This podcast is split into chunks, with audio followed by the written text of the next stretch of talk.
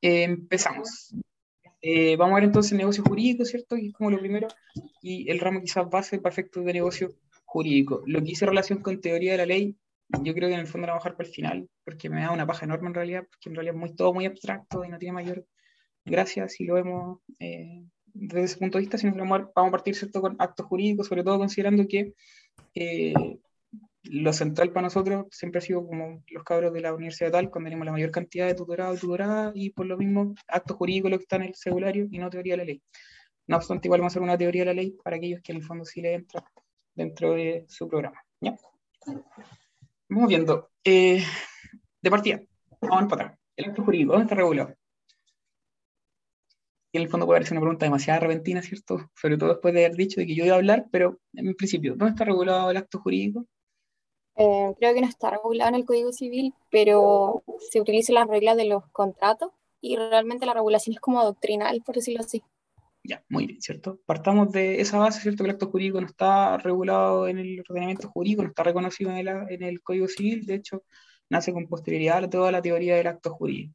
Y por ello, en el fondo, nosotros, la doctrina más bien más que nosotros, eh, la doctrina para efectos de poder elaborar una teoría del acto jurídico se basa y se abstrae, ¿cierto?, del libro cuarto, que es eh, donde están regulados los contratos. Entonces, eh, muchas de las disposiciones que están reguladas en los contratos las vamos a ver acá en, el, perdón, el libro cuarto, las vamos a ver acá en acto jurídico, no obstante, no aplican necesariamente tal cual como se señalan en el código, sobre todo lo que hizo relación con la clasificación de los contratos, van a dar cuenta de qué es lo que digo. Y así que ustedes ya empezaron un poco el estudio de negocio jurídico, entonces probablemente la guay que ahora, y eso están más o menos repetidas y se las saben, pero igual. Vamos viendo. Lo primero, lo principal, los hechos, ¿cierto? Que un hecho es cualquier acontecimiento, suceso, ya sea del hombre o de la naturaleza. Y eh, de, esa, de ese concepto uno puede sacar una clasificación de los hechos, ¿cierto? En hechos naturales y hechos del hombre, según su fuente. Ahora bien, los hechos del hombre a su vez se clasifican en lícitos e ilícitos. Los lícitos son aquellos ciertos que están amparados por el ordenamiento jurídico y los ilícitos son aquellos que están prohibidos por la ley. No hay mucho que más que decir, ¿cierto? Y desde el punto de vista de los efectos, eh, tenemos los hechos jurídicos y los hechos materiales. Hechos jurídicos son aquellos que producen efectos jurídicos, y a qué nos referimos cuando hablamos de efectos jurídicos? Nos referimos a crear, modificar, extinguir derechos y obligaciones. Por otra parte, ¿cierto? Tenemos hechos materiales que son aquellos que no producen efectos jurídicos. ¿Algunos ejemplos? Se le ocurren? En cuanto a hechos de la naturaleza del hombre, en verdad me da lo mismo, ¿cierto? Porque ya es como fácil, pero en cuanto a su efecto, ejemplo, un hecho jurídico. Tomar café o el amanecer. Ya, pero jurídico, jurídico, hecho jurídico. Sí. Ah, jurídico. Eh, efectivamente, los que me nombraste, Fran, son ciertos ejemplos de hecho. Eh, Material. Muy bien. ejemplo de un hecho jurídico. Ah, un contrato. Ya, muy bien, ¿cierto? Suscribir un contrato. Eh, de ahí que en el fondo surge el concepto de acto jurídico. ¿Cuándo vamos a hablar de un acto jurídico? Cuando tenemos presencia de un hecho, ¿cierto? Que sea del hombre, que sea lícito y que sea jurídico. Un hecho jurídico, ¿cierto? Del hombre y que sea lícito. Tiene que cumplir con todos esos componentes para efectos de eh, estar en presencia de un acto jurídico. En cuanto al concepto de acto jurídico, uno se remite a lo que dice Díaz del Río, que en realidad es como el, manual base para todo. ¿Y qué es lo que dice Díaz del Río? Que es una manifestación de voluntad, ¿cierto? Hecho con el propósito de crear, modificar, extinguir derechos y que produce el efecto querido por su autor o por las partes, ojo con eso, porque el derecho sanciona dicha manifestación de voluntad. Ya, voy a centrar aquí en, en dos cositas. Lo primero, ¿cuál es el propósito o el objeto del acto jurídico, según este propio concepto?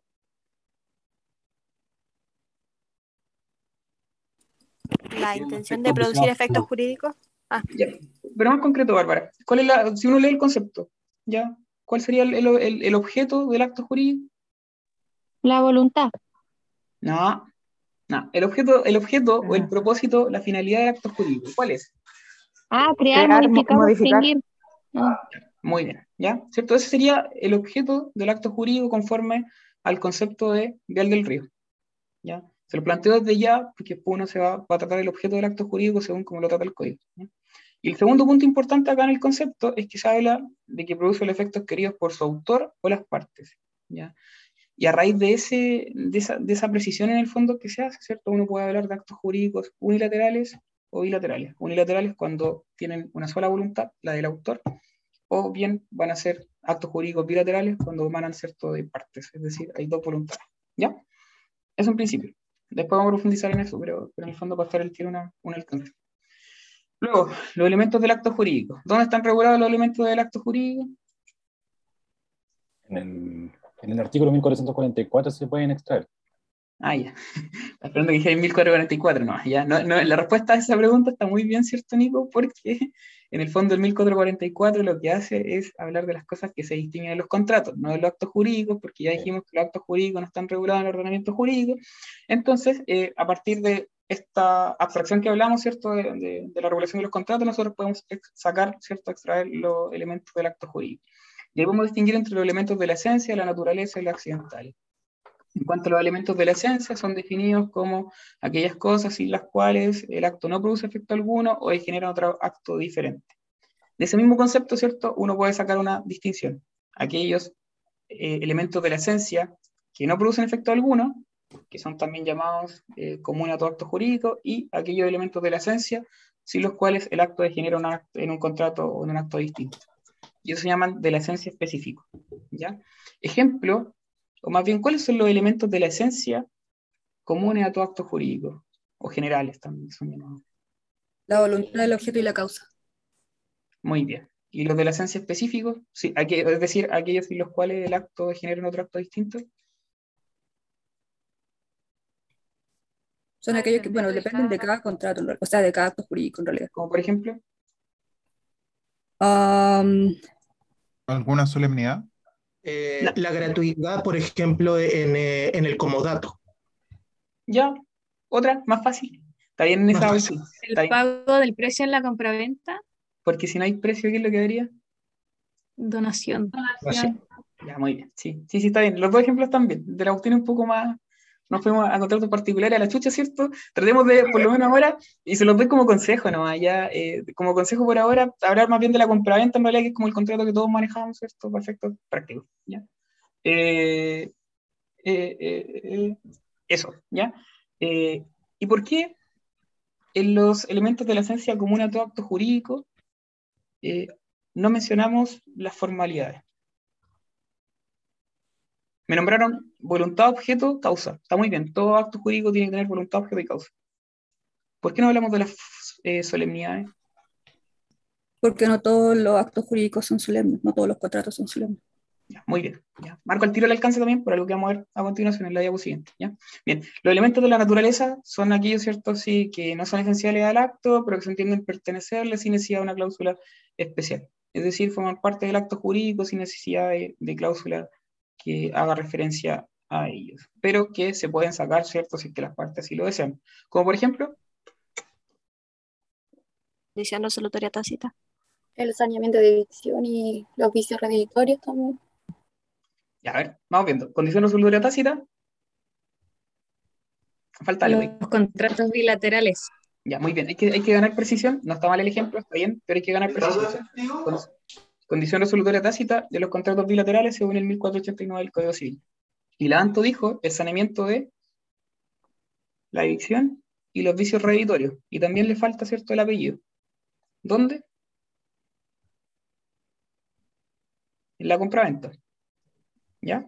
Porque no todos los contratos, ¿cierto?, tienen como elemento de la naturaleza eh, el, el, saneamiento de la evicción y de los vicios reeditorios. ¿Se entiende? Entonces hay que ganar precisión, pero está bien. Y luego tenemos los elementos accidentales, que son aquellos que en el fondo no son esenciales y naturalmente cierto le pertenecen al acto, pero que las partes pueden agregar por medio de cláusulas especiales. ¿Ejemplos típicos ahí? La condición, el plazo y el modo. ¿Cómo se llama? ¿Dentro, ¿Dentro de qué grupos se pueden, ah, cómo se pueden agrupar eso de las modalidades? modalidades. ¿Y otro ejemplo? La representación igual, solidaridad.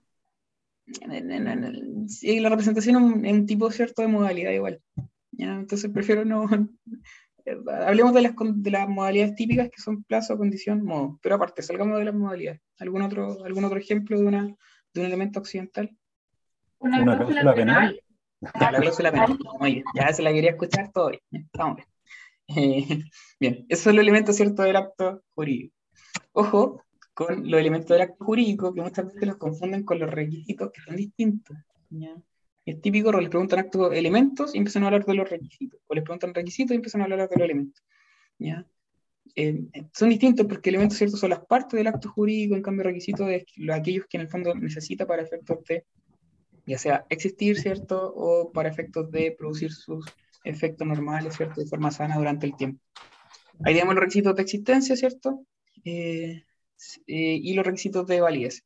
Aquí, ojo de nuevo, el código no hace una distinción entre requisitos de existencia y requisitos de validez, ¿ya? porque de partida, insisto, otra vez, el código no regula, ¿cierto?, lo que son eh, los actos jurídicos. Eh, simplemente en el 1445, ¿cierto?, habla de eh, cuáles son los requisitos que debe tener el acto para efecto de producir efectos válidos. Pero eso nomás, ¿ya? Y los nombra. Los requisitos de existencia los podemos extraer del 1444, ¿cierto?, que habla de los requisitos esencia comunes, eh, y en relación también con el 1445. Y a raíz de eso uno llega a que los requisitos de existencia son voluntad, objeto, causa, y las solemnidades legales, ojo con eso, legales, y que en el fondo se establecen para la existencia del acto jurídico. ¿ya? Son dos requisitos para que las solemnidades puedan ser un requisito de existencia, que sean legales y que se establezcan para la existencia del acto. ¿ya? Y son requisitos de existencia, pero no son un elemento de la esencia común en general, que en el fondo era lo que estábamos diciendo delante. Y después como requisitos de validez, ¿cierto? Tenemos la voluntad exenta de vicios, el objeto lícito, la causa lícita, capacidad legal, dice el código, y se agrega otro, que aquí no está. ¿Cuál te agregaré? Usted. ¿Cuál falta? Falta uno ahí. Tenemos voluntad exenta de vicios, objeto lícito, causa lícita, capacidad legal, y hay un quinto que agrega la doctrina, porque no está en el 1445. Las solemnidades Solemnidades Ya, pero pongan el apellido, está bien. Las solemnidades, del acto jurídico. ya, o solemnidades legales, ¿cierto? Y que sirven para la validez del acto jurídico. ¿ya? Las solemnidades uno las puede dividir en dos, las clasifica en dos. Tenemos solemnidades de existencia y solemnidades de validez. Ah, también se pueden clasificar en voluntarias y legales, pero, pero en, cuanto a eso tenemos las de existencia y las de, las de, las de validez. ¿ya? Las solemnidades de existencia son requisitos de existencia, las solemnidades de validez son requisitos de validez. Cuestiones obvias. Ya más adelante las vamos a ver también y vamos a ver ejemplos y bla, bla, bla, bla. Luego, eh, lo típico es que los apuntes aparezcan, ¿cierto? Y en el apunte que ustedes están estudiando aparece la clasificación del acto jurídico. Nuevamente, nos remitimos, ¿cierto?, al hecho de que el código no regula, ¿cierto?, la clasificación de los actos jurídicos, no obstante, a raíz de la clasificación de los contratos, que sí contiene el libro cuarto, nosotros procedemos a hacer como una clasificación, ¿cierto?, del acto jurídico porque la, la extraemos de ahí y la extrapolamos.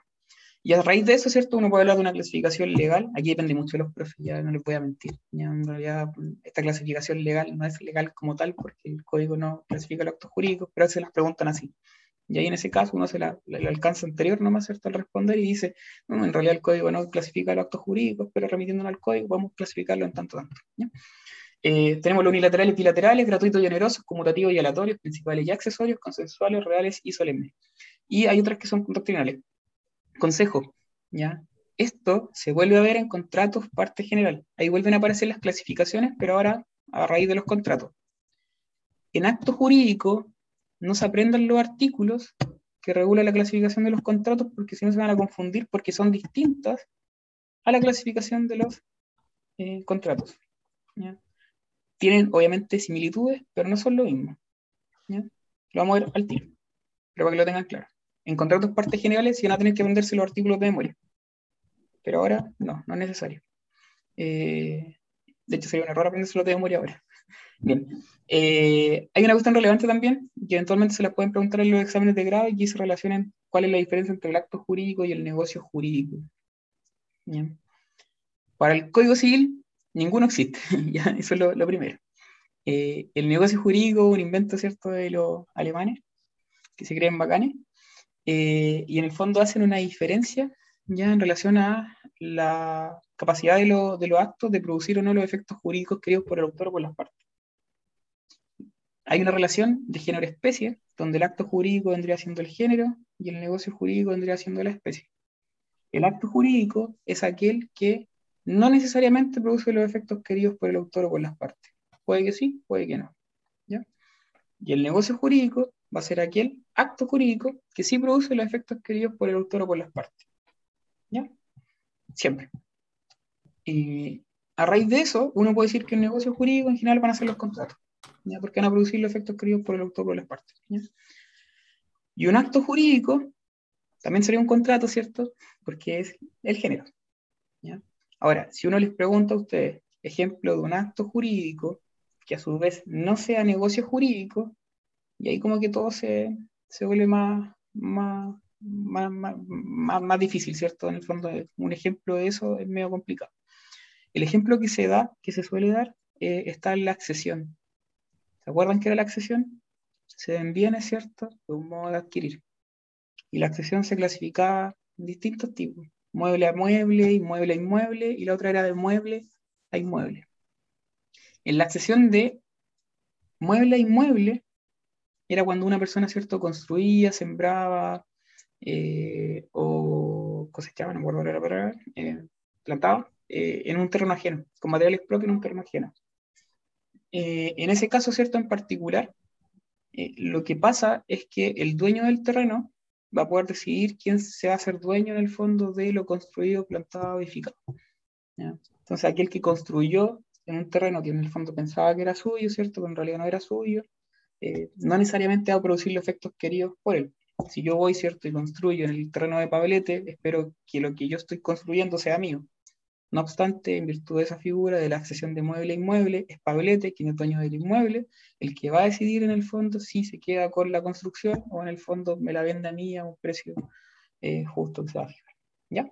Entonces sería como un ejemplo de un caso de, un acto jurídico que a la vez es más negocio jurídico. Ahora, para todos los efectos, para efectos del grado, es, da lo mismo en el fondo qué término usen. Algo que se les preguntan, ¿cierto? Como ya, pero es lo mismo, ¿no? Y ustedes responden, pero en realidad son sinónimos para, para, para, para, en términos generales, ¿ya? Bien, vamos viendo, clasificación de los actos jurídicos. ¿ya? Eh, en cuanto a los actos jurídicos, ya el criterio de distinción acá el número de voluntades que se requieren para la formación del acto. Los unilaterales, ¿cierto?, van a requerir de la voluntad de una sola parte y en cambio los, o también llamado autor, ¿cierto? En cambio los bilaterales van a requerir de eh, dos o más voluntades. Bueno, cuando son más de dos también se le llama plurilaterales, pero en el fondo serían dos voluntades más. Eh, respecto de los actos jurídicos unilaterales, eh, que requieren ¿cierto? la voluntad de una sola parte, también hay que distinguir aquí porque pueden ser simples y complejos. Los simples son los que requieren de una sola persona y los complejos son donde el autor puede pueden ser varias personas. Ejemplo típico de un acto jurídico unilateral simple. ¿El testamento? Testamento. Muy bien, ¿cierto? El testamento es el típico, porque no hay testamentos mancomunados y porque también la potestad de, o sea, la facultad de testar, ¿cierto? Es indelegable. Bien. ¿Y un ejemplo de un acto jurídico unilateral complejo? Eh, la oferta. Ya, ¿cierto? Eventualmente si es que fueran varios dueños. Si yo, por ejemplo, con el Nico somos dueños de un terreno, ¿cierto? Podemos ofertarlo sin ningún problema y la oferta es un acto jurídico unilateral, pero me en este caso dos personas. Bien. También la aceptación, ¿cierto? Podría llegar a ser un acto jurídico unilateral eh, complejo. Luego tenemos el tema de los actos jurídicos bilaterales, que también se llaman, son llamados convención. Eh, la convención, por tanto, es una especie de acto jurídico. Y esa convención puede crear, modificar o extinguir derechos y obligaciones. Cuando crea derechos y obligaciones, se va a llamar contrato. Y ese contrato, a su vez, puede ser unilateral y bilateral. Y ahí en ese caso se le aplica el 1439. ¿ya? Aquí el criterio de los contratos apunta a algo distinto, no apunta al número de voluntades que se requieren para la formación del acto, sino que en el caso de los contratos, el criterio de distinción es el número de partes que resultan obligadas a raíz del contrato. ¿Mm? Cuestión que tienen que manejar y que es básica. ¿vale? Ese es un típico error eh, cuando están estudiando, confundir los actos jurídicos unilaterales y bilaterales con los contratos unilaterales y bilaterales. ¿Mm? De hecho, uno hace, hace la pregunta siguiente. Denme, denme un ejemplo de un contrato eh, unilateral que a la vez sea un acto jurídico unilateral. y uno hace esa pregunta y se van a la chucha. Como que el, el cerebro se les funde. ¿Ya? Ejemplo de un contrato unilateral que a su vez sea un acto jurídico unilateral. Una donación. ¿Alguien más? Pero es que, Carlos, no sé, mira, yo no sé si será muy. Yo creo que lo que estás diciendo no tiene sentido. ¿Por qué no? Porque si estáis hablando recién de que el acto jurídico lo da el número de voluntades necesarias y es solo una, en un acto jurídico unilateral, ¿cómo existir un contrato unilateral que a la vez sea acto jurídico unilateral? Muy bien, ¿ya? Entonces ahí es cuando se le funde el cerebro, sin ofender Mati. Pero, pero en el fondo no hay contratos unilaterales que a la vez sean actos jurídicos unilaterales. Pues todo contrato, sea unilateral o bilateral, siempre va a ser un acto jurídico bilateral, ¿ya? Eh, puede sonar obvio, pero en el fondo confunde, porque parece trabalengua la web. Pero en el fondo, eh, todo contrato es un acto jurídico bilateral, todo contrato es una convención. ¿ya? Entonces, si uno arma el mono, ¿cierto? El contrato es una especie de convención, o también es igual a acto jurídico bilateral. Y a la vez, la convención es un tipo de acto jurídico. Pero son distintos de los actos jurídicos. Entonces, no se confundan. No les voy a preguntar ejemplos de los contratos unilaterales y bilaterales porque ya sería como de más.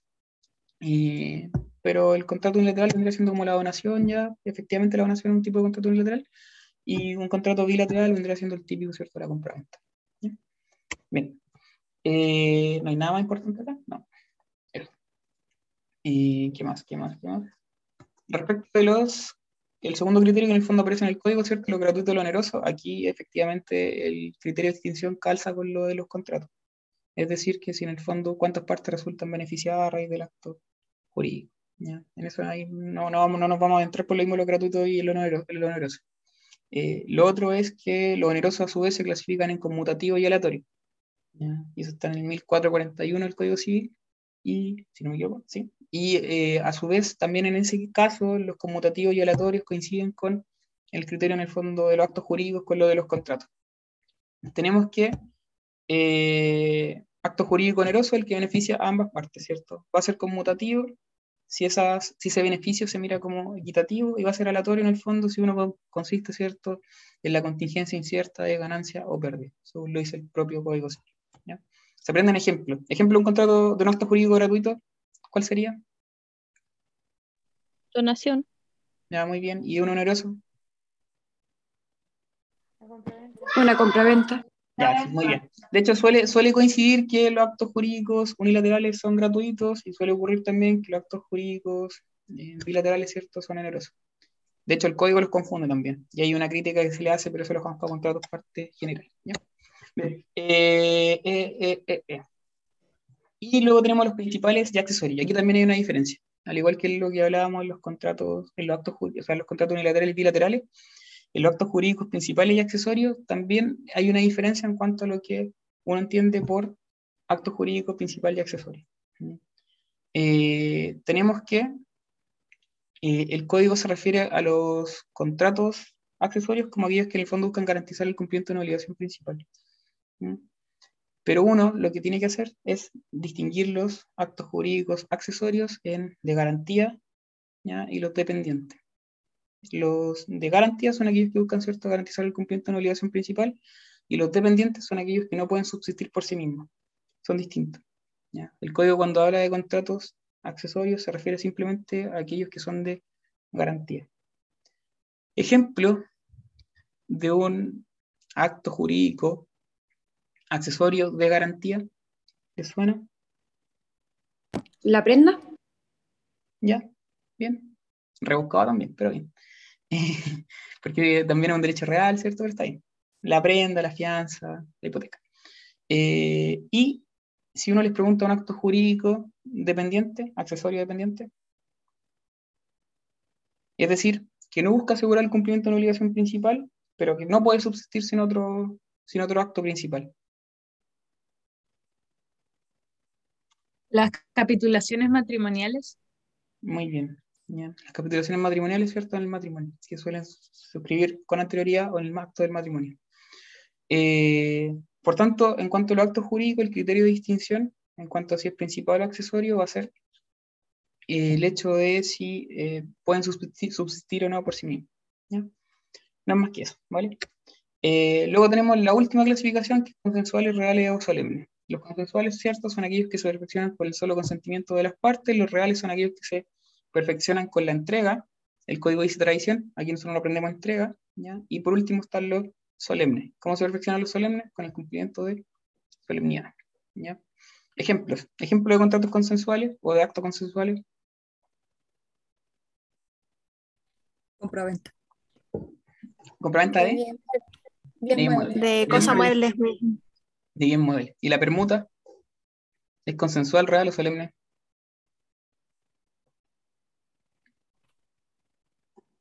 ¿Real? Ajá. ¿Por qué regla se re- regula la permuta? Por poco. mismas de la compraventa. Por tanto, la permuta de bienes muebles va a ser consensual Consensual. y la de inmuebles va a ser solemne. ¿ya? Bien, eh, en cuanto a los actos jurídicos reales, ¿cierto? Se reaccionan por la entrega. Ejemplo.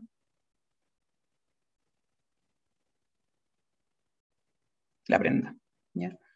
El comodato, el mutuo, el depósito. El código dice tradición, ¿ya? No es correcto, entrega, ¿vale? Entonces usted se prende en entrega. ¿ya? Eh, después vamos a ver por qué en contratos parte general, pero se lo adelanto desde ya porque aparece en la diapo.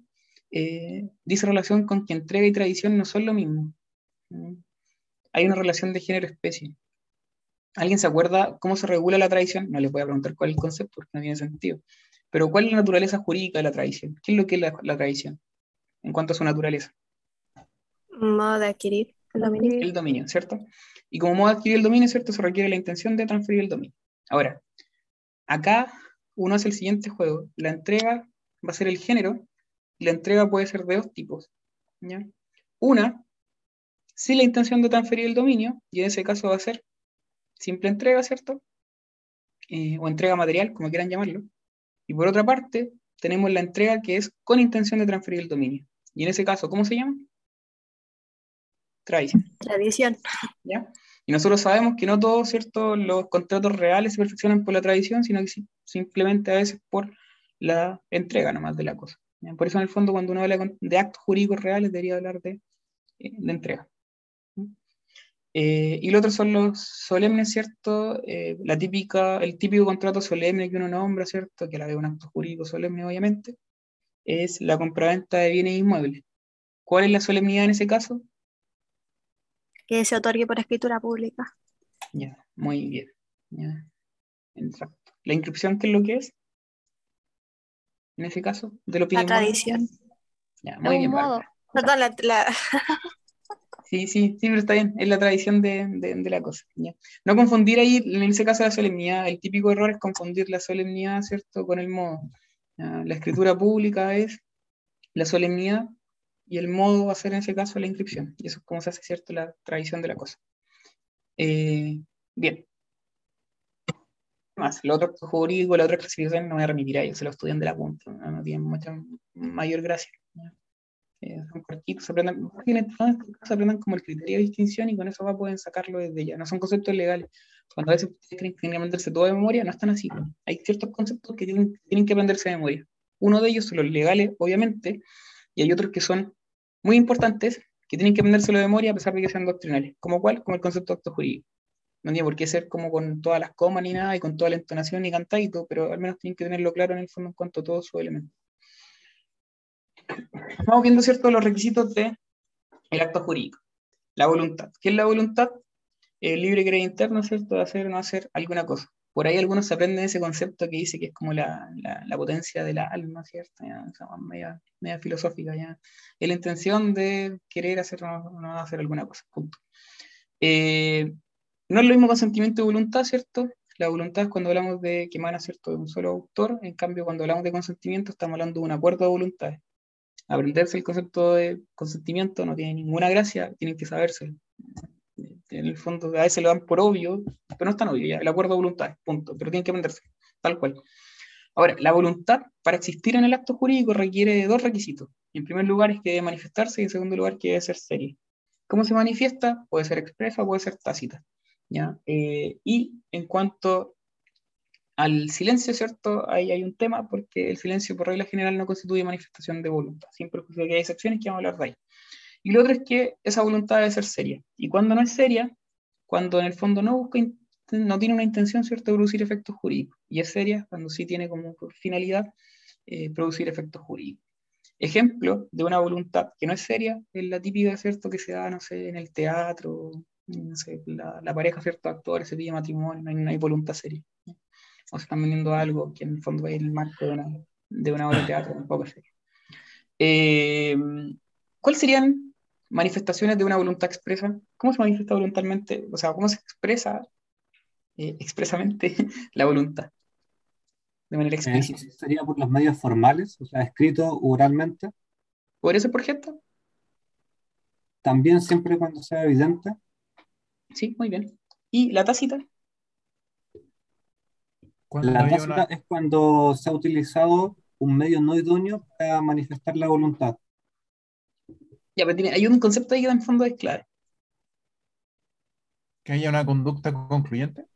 Concluyente o inequívoca, ¿cierto? De la cual pueda desprenderse la voluntad. ¿ya? Inequívoca es la palabra, o concluyente también, como dijo Pablo, te puede, puede servir. ¿ya? Ahora, eh, en cuanto a lo que dijimos de, del silencio, por regla general, ¿cierto? No constituye manifestación de voluntad, pero hay algunos supuestos en los que sí.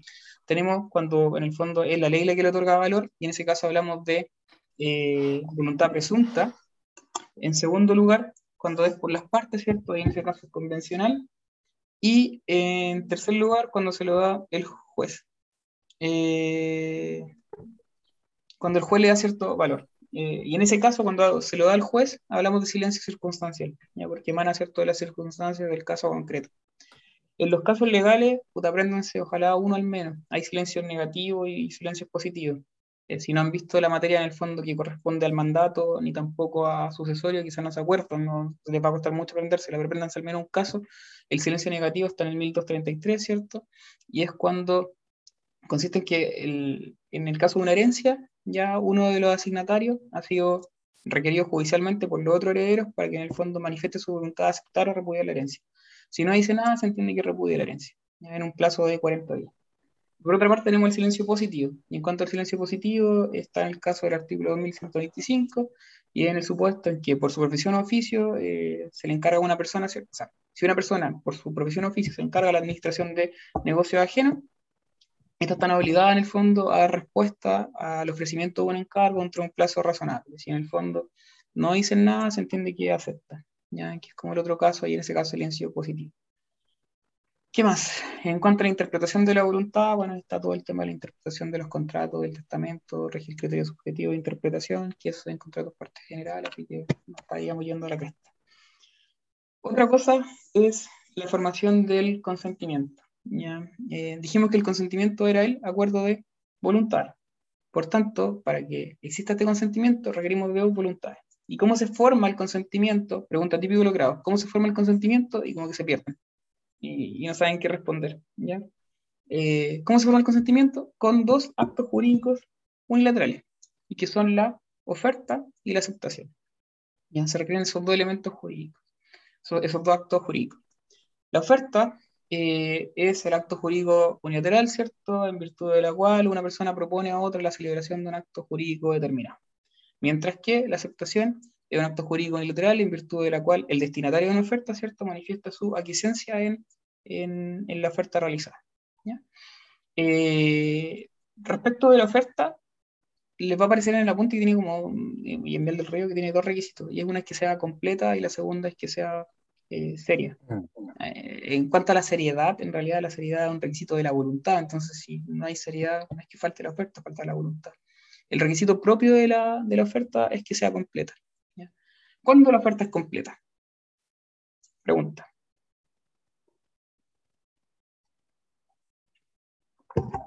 ¿Cuándo la oferta de un acto jurídico es completa? Cuando no va a requerir de ningún otro requisito para que la, para que la persona que va a aceptar la oferta eh, no requiere, no tiene que introducir ningún tipo de modificación o algo, por- algo así, creo, como que solo llegar y aceptarla. Oferta más lápiz. Como ejemplo. ¿Puede ofertarme este lápiz? Sí. ¿Cómo? A ver. Ay, ahora me perdí. ¿Quién me podría hacer, quién me podría hacer una oferta respecto a este lápiz? Ah, sin, sin miedo a lápiz, azul. ¿Cómo? Por 300. Lápiz azul. Otra vez, que están hablando juntos. Mati, ¿te estás escuchando? Carlos, te vendo un lápiz azul Big. Ya, ¿esa oferta es completa? No, porque le No. falta el precio. Ya, falta el precio, ¿cierto?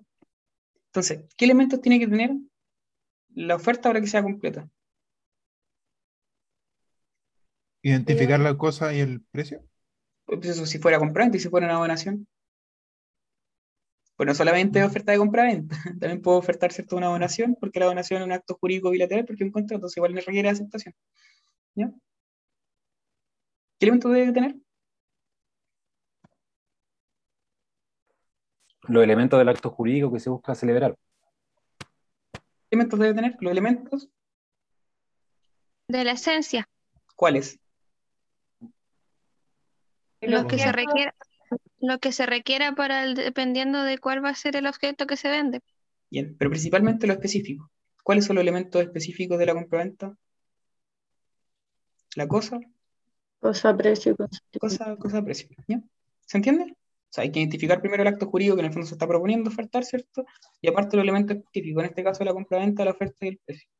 ¿Por qué? Porque no es completa la oferta, ¿cierto? Al lugar a que hay una contraoferta por parte del destinatario y en el fondo hay una no habría formación del consentimiento. ¿Se entiende? Luego, eh, la aceptación. También tiene requisitos, ¿cierto? Que son propios. Están obviamente los requisitos propios de toda declaración de voluntad, es decir, que sea manifestada y sea seria, como obvio, ¿ya? Pero eh, tiene requisitos específicos, ¿ya? Que son los que en el fondo hay que aprenderse. Y es que sea puro y simple, da en tiempo oportuno, y mientras la oferta esté vigente. Ya, que sea puro y simple, es que en el fondo se manifiesta un sí. ¿ya? Sí, no un sí, pero. Siempre hay un pero, pero no, eh, no vale el pero, ¿cierto? Si hay un sí, pero, en el fondo es probablemente porque voy a meter un, un cambio a esa oferta completa y voy a hacer una contraoferta. ¿ya? Eh, sí, eh, te compro el lápiz Big, pero en 500 pesos, Mati, no en lucas. Eh, entonces, en ese caso, ¿cierto? Habría una contraoferta. Ahora, el segundo requisito es que sean dadas en tiempo oportuno. Respecto a la oportunidad, nos referimos a, estamos hablando de un elemento, ¿cierto? Que el plazo, tiempo, ¿cierto? Muchas veces confunden la oportunidad de la aceptación con la vigencia de la oferta. No es lo mismo, son cuestiones totalmente distintas. Cuando hablamos de tiempo oportuno, estamos hablando de plazo, ¿cierto? ¿Cuál es el plazo para poder aceptar? En principio, lo que señale, ¿cierto? El, el, oferente, que puede dar un plazo.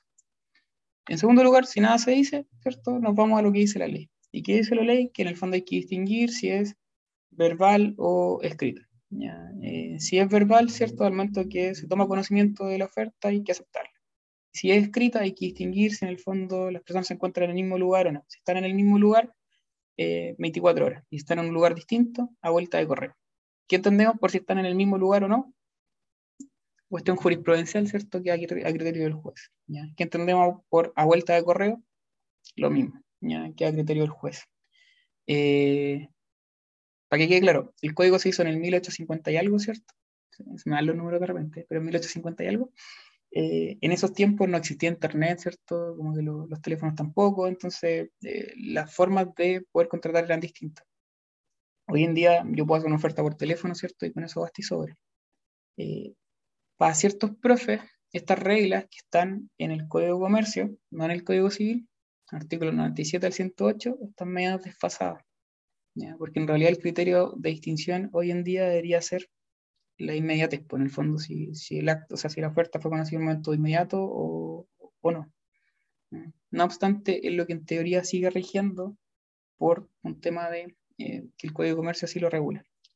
En el Dropbox hay un texto en todo caso que es del profe Pinochet, que habla un poco acerca de esto y, y las nuevas tecnologías. Eh, por si quieren leerlo, o si no quieren, da lo mismo, porque en el fondo ya va a si, si lo sortean o no. Eh, eso. Y la otra el otro punto era la vigencia, que la oferta debe estar vigente. La vigencia de la oferta no se relaciona con una cuestión de tiempo o plazo, ni se relaciona más bien con ciertos ciertas condiciones, ciertos hechos externos que van a hacer que esta oferta pierda vigencia. ¿Y cómo pierde Carlos, vigencia la, la oferta? Eh, lo que siempre se confundía con el tiempo oportuno era la vigencia o La vigencia. algo comentaste. Ya. Sí, la vigencia, Vale. ya suelen confundirlo. Tiempo oportuno nos referimos a plazo. ¿ya? Si lo quieran hacer con algún elemento que se, le, se les dé más fácil. En cambio, la vigencia eh, quiere decir con el fondo con, con la caducidad, pues la, la oferta puede caducar en ciertos casos, pierde vigencia. Y eso va a ser por hechos externos. ¿Y cuáles son esos hechos que en el fondo hacen que pierda vigencia? La muerte del oferente, la incapacidad sobreviviente del, del oferente o bien que se retracte. Y respecto a la retra- retractación, tenemos dos tipos de retractación. Puede ser tempestiva o intempestiva. La intempestiva es la que se hace dentro de tiempo, es tempestiva. Es decir, que en el fondo, antes de que la oferta sea aceptada por el destinatario. Y la intempestiva es la que está hecha fuera de tiempo, ¿cierto? Y en ese caso es cuando, eh, en el fondo, ya se aceptó la, oferta por parte del destinatario. ¿ya? Cuestiones importantes acá, además de agregar. eh, eh, en cuanto a la regulación. Ojo que esto está en el Código de Comercio, ¿cierto? No está en el Código Civil, no se incorporó en su momento. El mensaje del Código de Comercio dice que respecto a la formación del consentimiento, el Código de Comercio viene a llenar un vacío que en el fondo tiene la legislación civil. Por eso se aplica, ¿cierto?, esta regla del 97 al 108. Eh, si quieren echarle un vistazo también a, a esa norma, puta, échale un vistazo al artículo 105 del Código de Comercio, que habla de la diferencia entre la oferta hecha a persona determinada o indeterminada. ¿ya? ¿Por qué? Porque es importante respecto a las, eh, las hechas a personas determinadas, porque las ofertas hechas a personas determinadas implican eh, tres condiciones al oferente. No recuerdo si la- expresamente cuáles son, pero una era que en el fondo no, no cambiara la cosa de domicilio, no modificara el precio, y la tercera, si no me equivoco, era que se obligaba a no enajenarla. Ya si no está la respuesta del destinatario. ¿Vale? Pero échale un vistazo al 105 del Código de Comercio. Bien. Luego, teorías de la formación del consentimiento. eh, bueno, aparecen explicadas ya en, el, en, el, en los apuntes, en todos lados las van a pillar. En realidad hay dos que son importantes y las cuales nos vamos a detener, ¿cierto? Las otras son más bien doctrinales. El Código Civil se rige por la teoría de la aceptación o de la declaración, es decir, hay consentimiento cuando el destinatario da su conformidad, ¿ya? cuando hay aceptación. Punto, termina el problema. ¿ya? Eh, la excepción es la teoría del conocimiento que aplica en la donación. La donación entre vivos. La donación entre vivos, ya el, el consentimiento se forma una vez que el donante recibe la, eh, toma conocimiento de la aceptación del donatario. ¿ya? Es como la única diferencia. Y el único caso donde rige en el fondo esa teoría. Ahora, dijimos que, aparte en el fondo, la voluntad como requisito de existencia, la voluntad, además, para que sea válida, tiene que estar exenta de vicio. Y en cuanto a los vicios, el 1451 dice que la voluntad puede adolecer de error, fuerza y dolor. Pregunta típica de los grados. ¿Hay algún otro vicio del consentimiento que se pueda nombrar? Y ahí que responden todos. Eh, la lesión, pero eso solo es abrevado por la doctrina y no está en el código. No está en el 1451. ¿sí? No es que la lesión no esté regulada en el código porque se regula Ah, en no, ciertos o sea, no está en el artículo. pero. O sea, pero está como bien. No, no aparece como vicio el consentimiento, ¿cierto? Ahora, la lesión. Pregunta abierta. ¿Es o no es un vicio del consentimiento? No sé si se acuerdan de negocio o de lo que han estudiado hasta ahora acá en, en este ramo en particular. ¿Es o no es la lesión un vicio del consentimiento? ¿Y por qué también? Pues justifique la respuesta.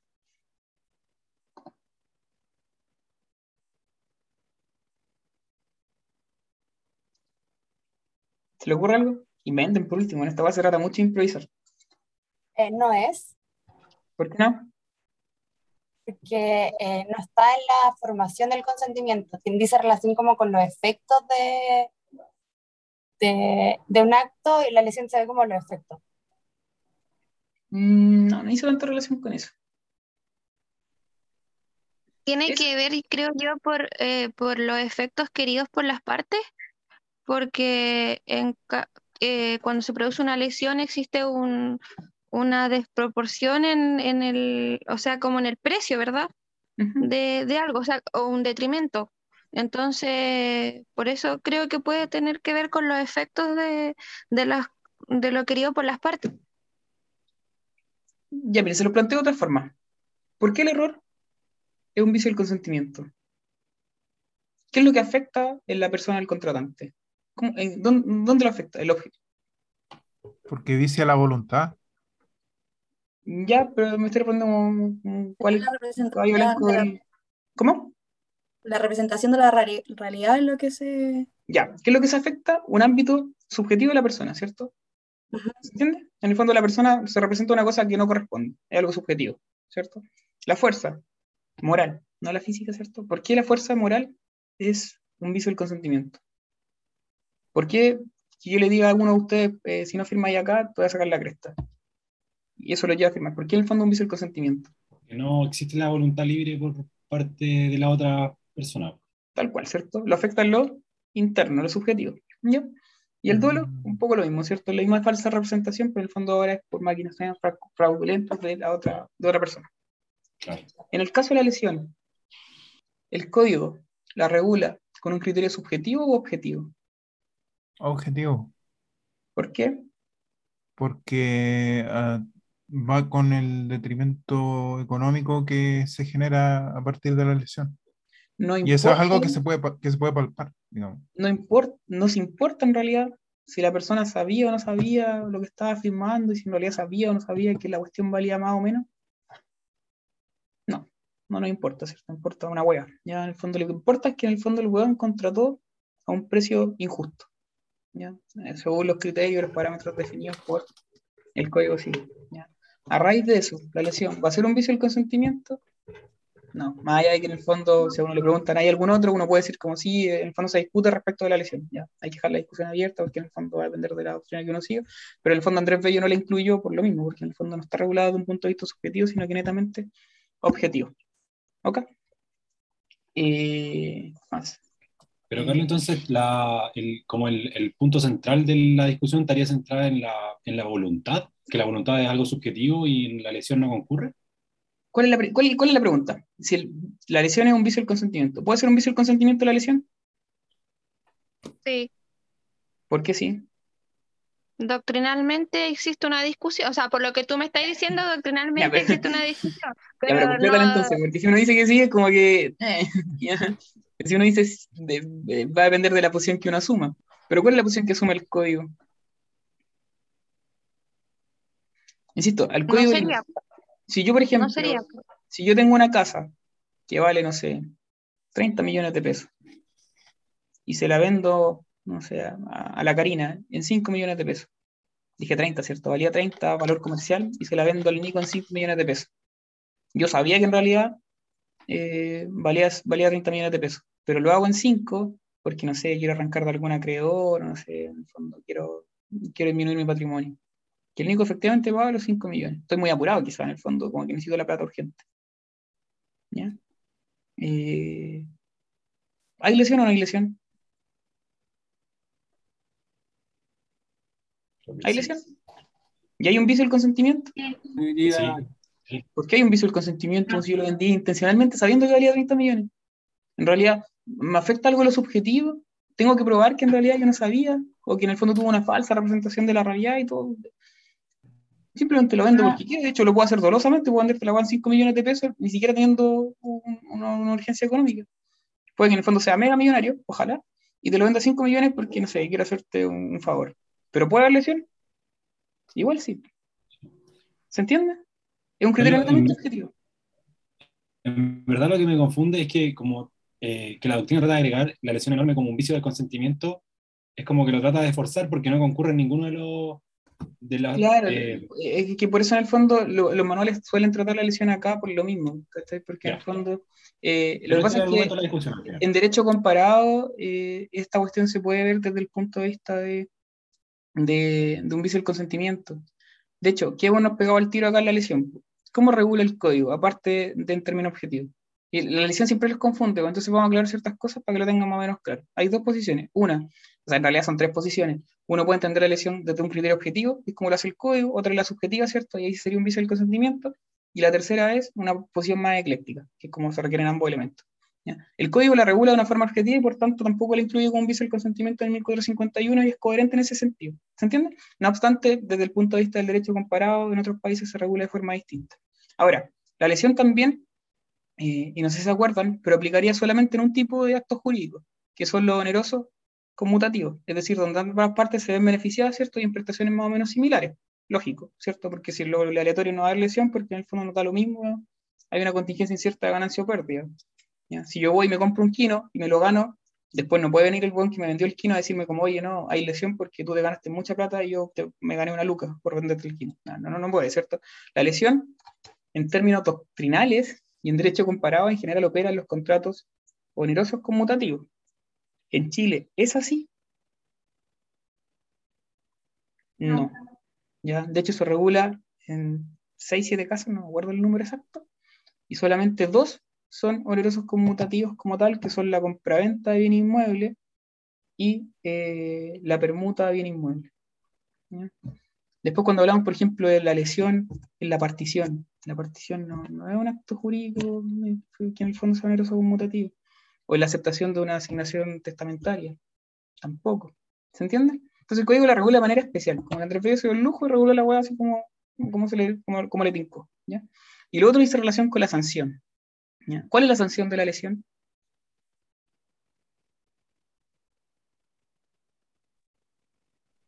La ¿Es la rescisión. rescisión? ¿Ya? ¿De la compraventa? Quizás sí. Es que no es una sanción uniforme, como que depende del caso. Mm. Ya. Esa es la respuesta correcta. ¿ya? Entonces la lesión puede tener dos tipos de sanciones. Una, rescisión, nulidad, o bien la redistribución, ¿cierto?, de, de lo injusto. ¿ya? En el fondo disminuir la injusticia. Por ejemplo, en el tema de los intereses excesivos, rebajarlo. ¿ya? ¿Se entiende? No, no, no es que sea nulo. ¿ya? O incluso en el mismo caso de la compraventa. Efectivamente, cuando hay un caso de lesión, eh, no sé si se acuerdan, pero hay que distinguirse en el fondo del comprador, el vendedor, porque eventualmente ya eh, podría haber una restitución con, descontando el 10%, bla, bla, bla. Y- pero lo que uno demanda es nulidad, ¿ya? Nulidad relativa en la compraventa y en la permuta. Si se acoge esa demanda, dale, Mati. eh, tengo una duda. En ese momento, porque dice una décima parte del valor, ¿ese valor sería el justiprecio o el primer valor que se da en la lesión enorme? No, no, el, el- el precio comercial. Ya. Del precio comercial. Ahora, cuando yo demando, ¿cierto? Yo demando lesión. Yo no puedo demandar, presentar una demanda por lesión pidiendo que en el fondo se me restituya lo que en el fondo debió haberse pagado como, como, como precio comercial con un de- descuento del 10%. Yo no demando eso. Yo lo que demando como persona afectada por, por la lesión, ahí depender, ¿cierto? Si uno es comprador o vendedor, pero uno demanda nulidad. Y el juez va a dictar una sentencia, ¿cierto? Diciendo sí, acojo la nulidad porque corresponde, ¿cierto? Por lesión enorme. Y a la vez, en una de las otras partes de lo resolutivo, le va a conceder a la otra parte un plazo para efectos de restituir lo que en el fondo dice recibido de manera injusta, ¿cierto? Con, este, con el tema del 10%, o bien, en el caso de el otro supuesto, ¿cierto? Que en el fondo se pague lo que corresponda con un descuento del 10%. ¿ya? Pero es el derecho del demandado, una vez que se dictó sentencia y en la causa. ¿vale? En la carpeta también creo que en material complementario un- una sentencia respecto a eso mismo, donde está como explicado, porque la lesión, la sentencia que se saca, la parte declarativa es solamente nulidad, y después se le otorga el derecho a, a la otra parte, en el fondo, a hacer uso de, de ese, de ese derecho. Karina, Eh, mi- entonces mi duda es, o sea, que, que, que quiero quedar claro con eso. Cuando a mí me preguntan vicio del consentimiento, por ejemplo, eh, ya yo digo error, fuerza y dolo, y si me dicen alguno más, eh, se- yo digo que el código no establece ninguno más, listo. ¿ves? ya, pero ahí complementa. porque- Sí, sí, si en el fondo te lo están Sí, preguntando por algo. Ya, ya, pero si no se pierden No, tanto, pero- a veces, a pero- veces, a veces, a veces, da- sí, dame un segundo, es que déjame, déjame, eh, a veces se pierden mucho, si en el fondo les preguntan, ¿y hay alguno más? ¿Qué tienen que decir ustedes? Den razón, a ver, eh, no sé si se acuerdan, pero en procesal uno siempre tiene, los testigos tienen que dar razón de sus dichos, acá lo mismo, ustedes tienen que hacerse cargo de sus palabras, entonces si te están preguntando por alguno más, ¿qué lo que quiere el profe que le digáis? Que le digáis lesión. Ahora, no te quemes diciendo que la lesión es un vicio del consentimiento, tú tienes que decir como según parte de la doctrina, la lesión también sería considerada un vicio del consentimiento. ¿Ya? Eso es todo. ¿ya? Pero para el código, el código no lo, no lo señala como un vicio si queréis complementarlo. Ya, ¿Se entiende? Sí. Y, Carlos, y lo último, súper eh, específico. El- la lesión, el código la sanciona de dos formas. Una era la rescisión y la otra, ¿cómo la podemos definir? en el fondo, eh, disminuyendo lo injusto, ya el- la desproporción injusta. Mm, eh, Ya, el- no- la no lesión, es como. El desequilibrio de las prestaciones. No, no tengo Sí. claro cuál es la palabra, estoy, estoy improvisando. Ya. Pero en el fondo es eliminando esa, esa desproporción, pues ese desequilibrio de las proporciones, disminuyéndolo, de hecho, tampoco eliminándolo. Es imposible que un contrato cierto oneroso conmutativo sea igual, la- las prestaciones totalmente iguales. pero disminuyendo en el fondo esa desproporción. Y ahí depende del caso a caso, Nico, porque hay distintos supuestos. Bien, vamos viendo el error. El error se clasifica en dos, ¿cierto? El error de hecho y el error de derecho. Todos se dan siempre el error de hecho, no se olviden que la primera clasificación es el de derecho y después viene el de hecho. El error consiste, ¿cierto?, en la falsa representación de la realidad, ya sea por ignorancia eh, o por equivocación. Eh, no solo de la realidad, ¿cierto? También puede ser de una norma de derecho. Nosotros sabemos que el error de derecho no visa el consentimiento por regla general y esto porque en el fondo el derecho se entiende que es conocido por todos. Y además, según el artículo 8, y además eh, el, el artículo 1452 dice expresamente que en el fondo el error de derecho no, no, no visa el consentimiento. Hay dos excepciones. Esas dos excepciones están en el 2297 y en el 2299. ¿Alguien sabe respecto de qué institución aplica en el 2297 y el 2299? No le estoy pidiendo que en el fondo me lo digan textual en los artículos, estoy pidiendo simplemente que me digan respecto de qué institución se regula. Del pago de lo no debido. Ya, muy bien. Y ahora, ¿qué dice el 2297?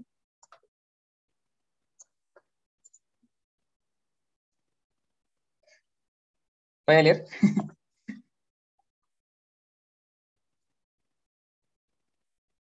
¿Qué dice? Al, ti- al tiro.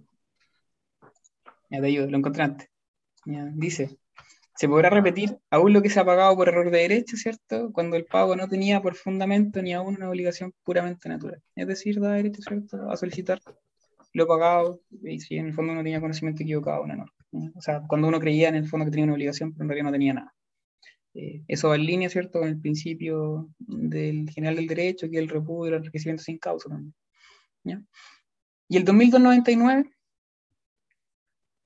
también está relacionado Dice- con el debida. Sí. ¿Qué es lo que dice Comelete? Dice, artículo 2299, del que da lo que no debe, no se presume que lo dona, a menos de probarse que tuvo perfecto conocimiento de lo que hacía, tanto en el hecho como en el derecho. Ya, a ver, lo explico porque en el fondo ese artículo suele ser bastante difícil de comprender. ¿ya? Supongamos que yo voy y le pago al Mati eh, una obligación que creía tener, pero que no tenía. Aplica el supuesto del 2297, ¿cierto? Hay un error de derecho en el fondo, en ese caso sí corresponde, excepcionalmente, eh, el, el error de derecho con viso el consentimiento y el Mati me debe restituir lo que yo le pagué. ¿Estamos claros? Eh, pero el 2299 se pone en el supuesto que el Mati se pone fresco. ¿ya? ¿Qué es lo que va a alegar el Mati para poder quedarse con esa plata? Me la regaló. Se la estoy, que se la doné, por cierto, a decir, conoce todo me la regaló. Pero ¿qué es lo que dice el código en el 2099, cierto? Que no se presume, que, eh, eh, lo que se, o sea, que la donación no se presume, ¿cierto? A menos de que aquel que alega la donación pruebe que el donante, en este caso yo, tenía perfecto conocimiento de lo que estaba haciendo, tanto en los hechos como en el derecho. Es decir, si yo alego en el fondo el error de derecho, bastaría perfecto de destruir en el fondo lo que el Mati está alegando. ¿Ya? Eso. Y están relacionados con el dato normal. Y por otra parte tenemos el error de derecho que se clasifica en error esencial, obstáculo, el error sustancial, error accidental, error en la persona. Y por otra parte tenemos el error común, pero eso no está regulado, ¿cierto?, en el Código Civil. No al menos en esta parte de la materia. Bien, eh, ahí está todo lo que dije el del error de derecho. Muy bien, sigamos. Eh, el error esencial, obstáculo, que es cierto, un tipo de error de hecho. Está regulado en el 1453. Eh, ¿Por qué se le llama obstáculo? Pregunta. Porque impide que se forme el consentimiento. Muy bien, José. ¿ya? Impide que se forme el consentimiento, ¿cierto? Obstaculiza la formación del consentimiento. Ahora, ¿sobre qué recae? Aquí no hay para que meterse los artículos de memoria, como que muchas veces se caen como en, en la perdición porque ahí no me tengo que memorizar el artículo. No es necesario. Lo que tienen que aprender es sobre qué recae cada tipo de error de, error de hecho. El error de esencial obstáculo va a recaer sobre dos cosas. Uno, sobre la especie del acto de contrato, o dos, sobre la identidad de la cosa específica que es objeto del contrato. ¿Cuándo puede ser sobre la especie del acto de contrato que se ejecuta o celebra? El código da un ejemplo, ¿cierto? Una entiende empréstito y la otra donación. Es decir, una entiende eh, como dato y la otra entiende donación. Una entiende compraventa y la otra entiende donación. En el fondo no hay, no hay cierto un, acuerdo de voluntades respecto del acto contrato que se está celebrando.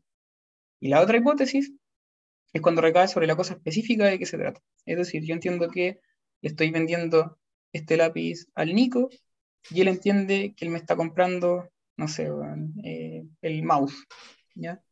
Eh, son cosas totalmente distintas. Los dos coincidimos sobre la compraventa, ¿cierto? Ahora, pero en el fondo no estamos de acuerdo en el fondo la cosa específica. No hay un acuerdo de voluntad. ¿Cuál es la sanción? Hay tres tipos de respuestas a esa pregunta. ¿ya? Como es un examen de grado, uno tiene que dar las tres. Lamentablemente tiene que dar las tres. Para aquellos que creen en la inexistencia, inexistencia. ¿Por qué inexistencia? Porque lo que falta es un requisito de existencia, que en este caso sería la voluntad del consentimiento.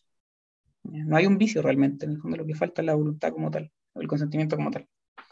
En segundo lugar, están aquellos que sostienen que es la nulidad absoluta. ¿Por qué? Porque en el fondo señalan que en realidad el código no regula la inexistencia, y como el código no regula la inexistencia, en el fondo se le debe aplicar, la sanción máxima al que contempla el ordenamiento jurídico, que es nulidad absoluta.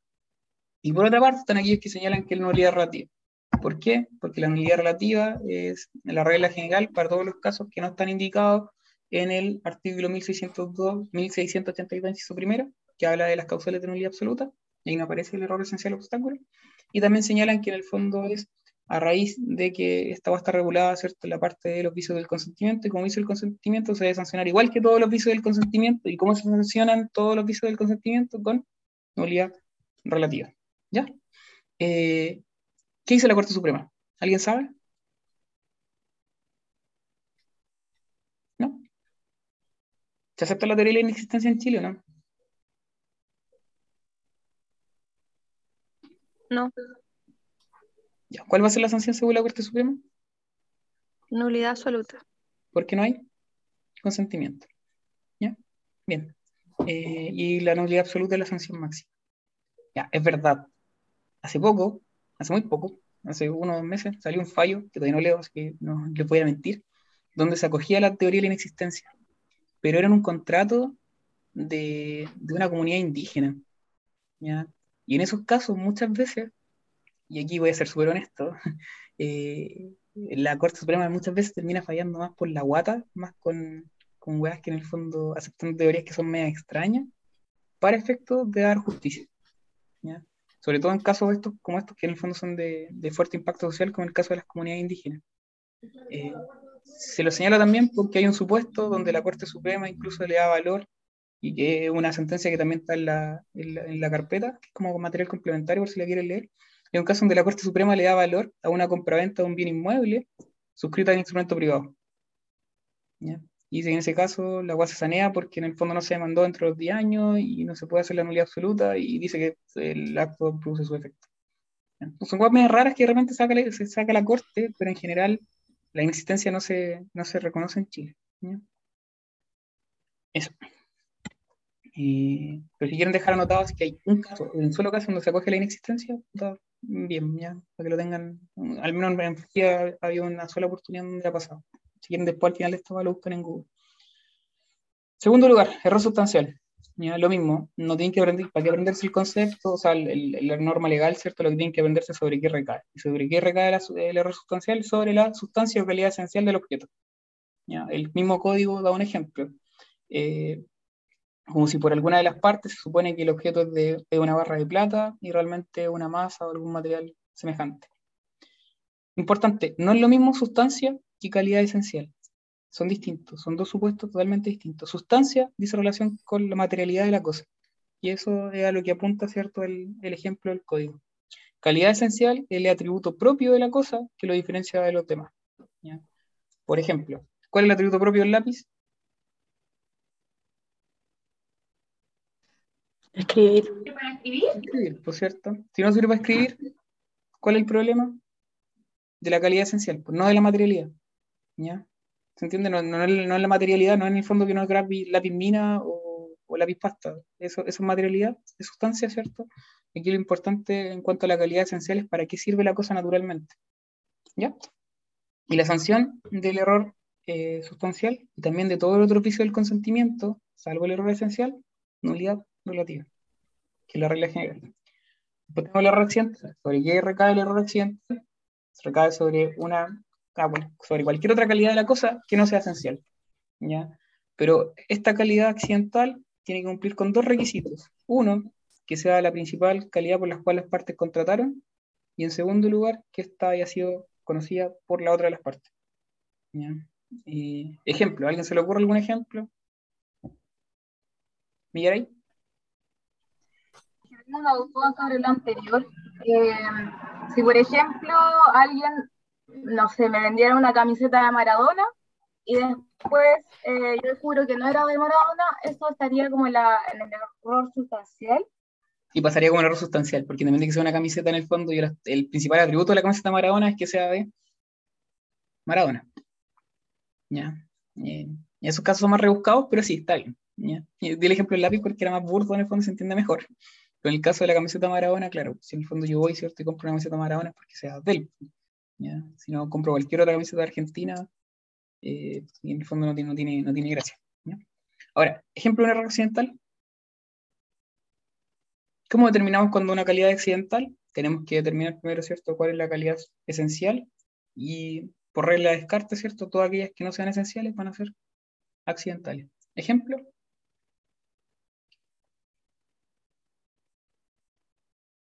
¿Se le ocurre algún ejemplo?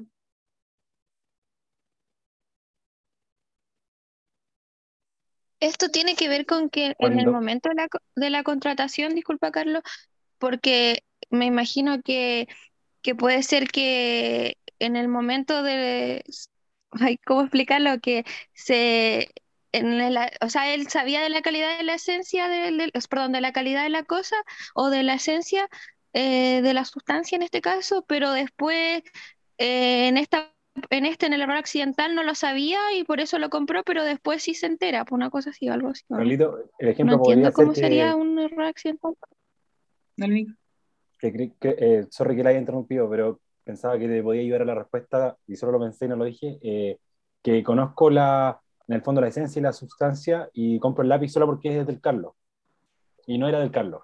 Sí, claro, pues, podría ser como una, una- un tipo. Ya, pero en el fondo yo no soy nada importante. Es que ahí sería sustancial, po. Depende, ya, depende. Ya, ¿quién es Carlos Verdugo? Nadie. Ya, es distinto en el fondo, es distinto cuando uno llega al caso y caso, ya, si en el fondo esto lo puedo discutir perfectamente, y no hay ningún tema en eso, ya, está bien. Eh, pero cuando en el fondo el lápiz era de Carlos Verdugo, ¿quién es Carlos Verdugo? Da lo mismo, una calidad accidental, ya. Distinto cuando una camiseta de Maradona, por ejemplo, que lo usó en un mundial. Ah, claro, claro, toda la razón. Ahora, Sí. para que no se pierdan ejemplos típicos de errores accidentales, dice relación con, eh, ojo, y esto lo acabo de decir delante, en una tutoría para la gente que en el fondo el escrito en la talca. A ver, ustedes estudian una ciencia social, ¿cierto? Las ciencias jurídicas son también sociales, y como tal no son ciencias exactas, está bueno, es matemática. No hay respuesta única siempre, ¿vale? En los casos a caso, en el fondo, uno puede ver distintas salidas, en el fondo, va a depender mucho de cómo lo justifique y, y las circunstancias concretas que en el fondo rodean el supuesto caso. ¿ya? Por eso en el fondo hay que analizar como todas las las variantes y está bien que sean como la- las conversaciones porque la idea es que en el fondo se comprendan bien las cosas. Las, los errores accidentales, para que tengan como ejemplos claros, dicen relación más bien con diseños. ¿ya? Por ejemplo, yo voy a AliExpress, ¿cierto? Y me compro la camiseta del Ranger. ¿ya? Y, en vez de llegarme, puta, no sé, y dice como camiseta del Ranger, no, pues me llega la camiseta del Ranger. ¿ya? Eh, pero no era la, ro- la rojinegra que yo quería, sino que me llega una blanca. ¿ya? ¿Hay error sustancial ahí? Como que no, ¿cierto? Yo quería comprar una camiseta nomás. Eh, obviamente, si en el fondo en la, en la página web, y ahí si uno en el fondo quiere llegar como más preciso, si aparecía la foto en el fondo de la camiseta que era roja y negra, uno podría decir como ya, entonces ahí vendría siendo error sustancial. Pero si decía como camiseta del Ranger, no. Y yo voy y la compro, y me llega una blanca, en el fondo hay error sustancial. Como que no, pero yo, yo estaba comprando la camiseta del Ranger, ¿cierto? Eh, ahora, si yo le hubiese dicho a la, otra, a la otra persona que en el fondo quería, pero quería de tal color, claro, ahí se vuelve un error accidental, ¿cierto? Porque en el fondo me enviaron la blanca cuando yo en el fondo señalé expresamente que quería la rojo con negro. ¿Se entiende? O yo voy en el, fondo a la misma página web o no sé dónde quiera, me compro una polera en el fondo y me entrega una que era un diseño distinto. Yo había pedido la que era un diseño X. ¿ya? Los típicos casos de cuestiones con diseño como el mejor ejemplo. ¿Ya? Eh, eso. Eso, eso, eso. Eh, y en cuanto a la sanción, por regla general no dice el consentimiento, salvo que en el fondo uno hubiese indicado, ¿cierto?, la otra parte, que era la principal característica por la cual estaba contratando. La es nulidad relativa nuevamente, ¿cierto? El error de la persona, tampoco dice por regla general el consentimiento, ¿cierto? Excepcionalmente sí. va a dar lugar a la nulidad relativa y es principalmente en estos casos cuando estamos en presencia de actos intuitos personales, es decir, cuando la calidad de la persona que ejecuta el acto en el fondo es relevante. Ejemplo típico de los intuitos personales, el, el mandato, ¿ya? que son ciertos contratos de confianza. Aquí, y puta, insisto, va a depender de los profes, ya, pero por ejemplo, todos dicen matrimonio, está bien, efe- efectivamente el matrimonio es un acto de intuito personal, pero hay profes que huevean porque es como que se creen muy civilistas, entonces dicen como, no, el matrimonio en realidad es un acto extrapatrimonial y eso va a no es derecho civil. Ya, ha pasado, lo he visto. ¿ya? No es que esté malo, de hecho su respuesta está bien. Y hay también un acto jurídico el matrimonio. Mm, Pero, pero en el fondo, pues, si, no pueden, si, no, si no quieren decir matrimonio, está bien, ya hablen del mandato, por ejemplo, el contrato de sociedad, que son más bien civiles. Y si no se acuerdan de ninguno más y le están pidiendo mal, el matrimonio está bien. Luego el error común, ya, pero bueno, le voy a ver prim- primero la falta, en realidad no está en esta parte de la materia. Y lo otro es ya la fuerza. Eh, en cuanto a la fuerza, son apremios físico-morales que se ejercen sobre una persona a fin de que preste su consentimiento a la celebración de un determinado acto contrato. Está regulado en el artículo 1456, ¿cierto? Uno puede clasificar en fuerza física o fuerza moral. Ejemplo de fuerza física.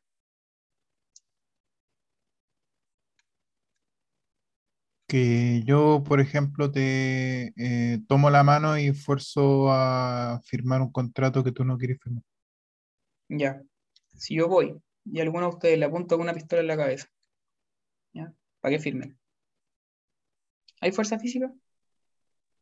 No, ¿Por qué no? porque eso es una amenaza. Vendría siendo fuerza moral. Ya, muy bien. Lo que caracteriza, ¿cierto?, a la fuerza moral son las amenazas.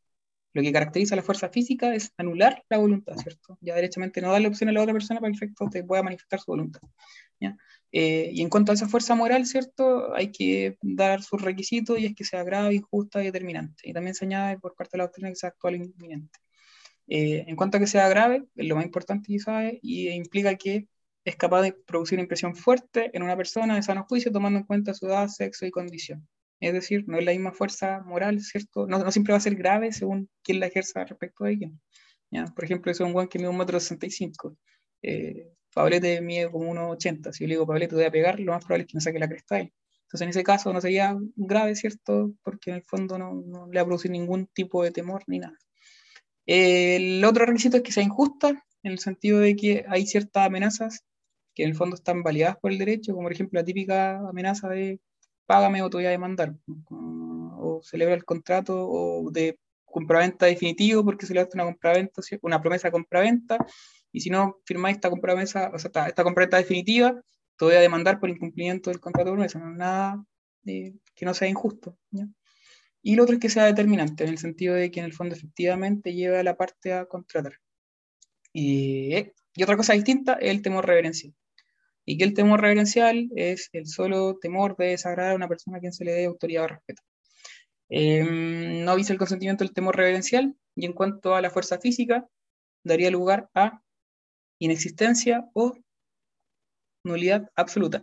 Siempre cuando, en esta cuidad le aparezca como sanción inexistencia, a efecto de dar una respuesta buena en el grado, tienen que decir inexistencia o nulidad absoluta según la teoría que se siga. Y en el otro supuesto va a ser nulidad relativa de la fuerza moral. ¿Por qué? Porque un vicio de consentimiento. Por último, el dolo. Eh, ahí está la lección. ¿ya? Eh, el dolo en el fondo hacemos una pausa. Eh, el dolo está regulado en el artículo 44, inciso final del Código Civil, y eh, tiene un concepto cierto que tienen que aprenderse de memoria, que es la intención positiva de inferir injuria a la persona propiedad de otro. ¿ya? Esa va de memoria. ¿ya? Y el dolo siempre es eso. ¿Vale?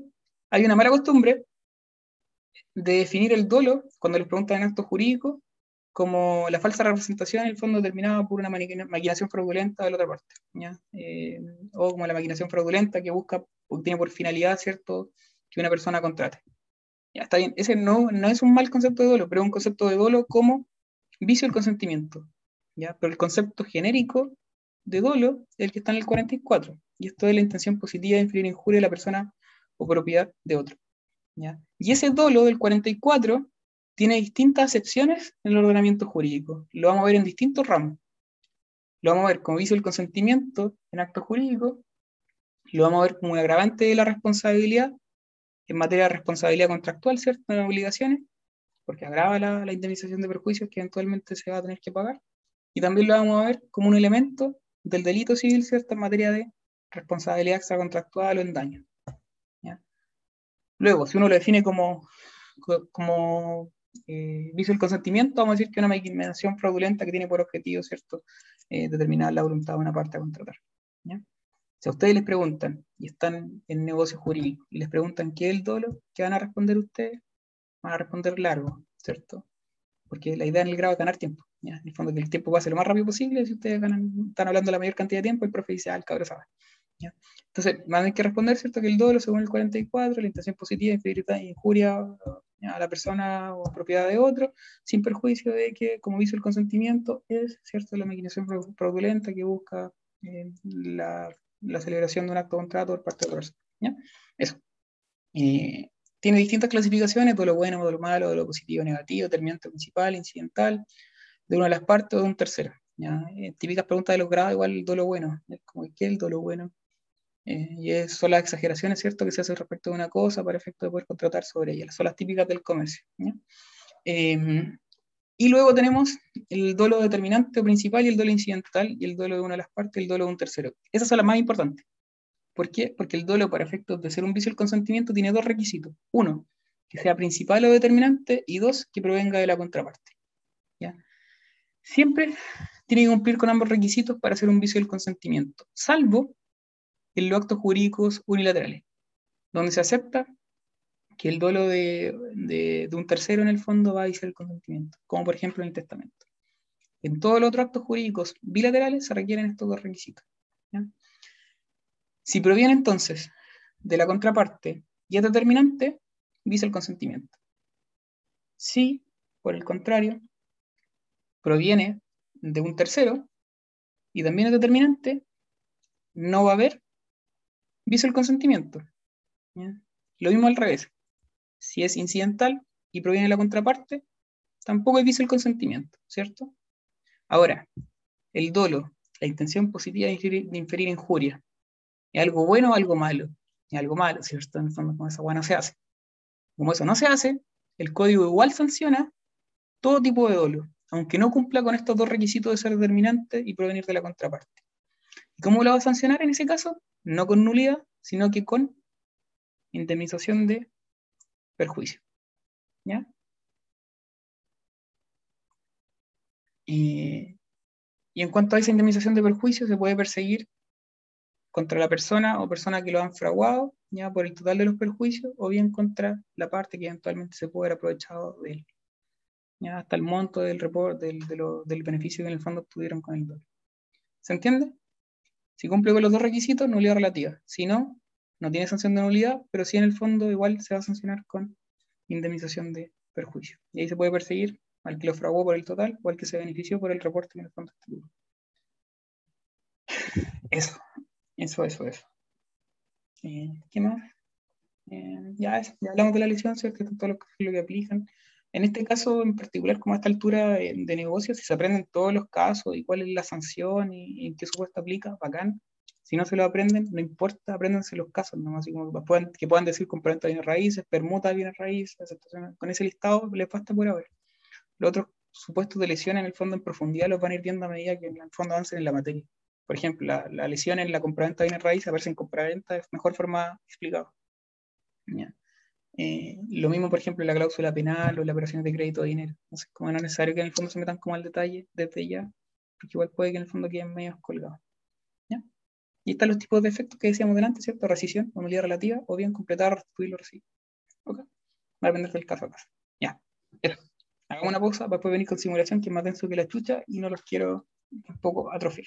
¿ya? Hagamos una pausa de unos 10 minutos y volvemos.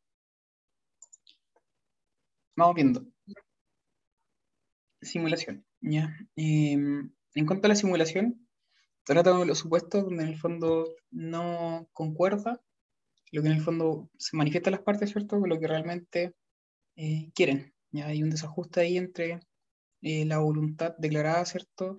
Y la voluntad eh, interna de las partes.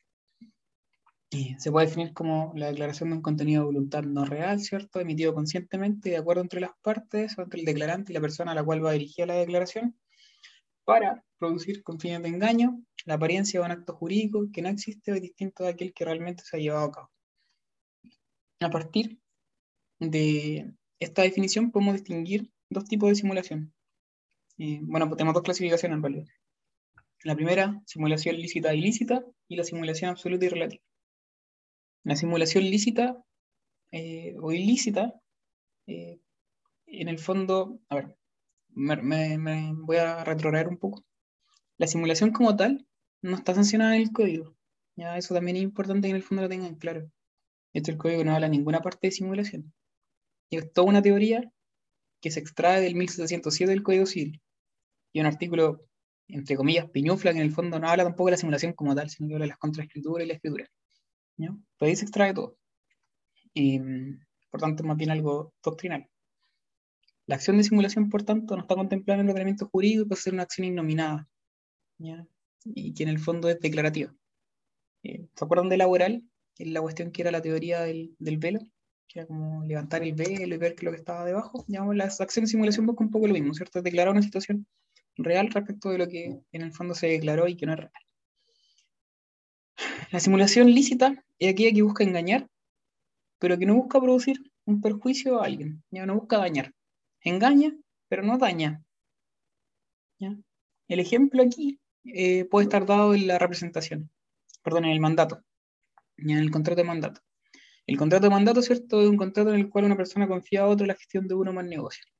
¿ya? Por ejemplo, yo le confío al Nico eh, la gestión de comprarle un auto al Mati. Eh, para eso puede actuar él con representación o sin representación, ¿ya? que es como lo típico que la representación de la naturaleza del mandato. Puede ser con o sin representación. Supongamos que el mandato que le doy al Nico es con representación. Es decir, el Nico va a ir donde el Mati y le va a decir, Mati, eh, vengo en nombre del Carlos, véndele el auto. Y el Mati le va a decir, ok, te lo vendo.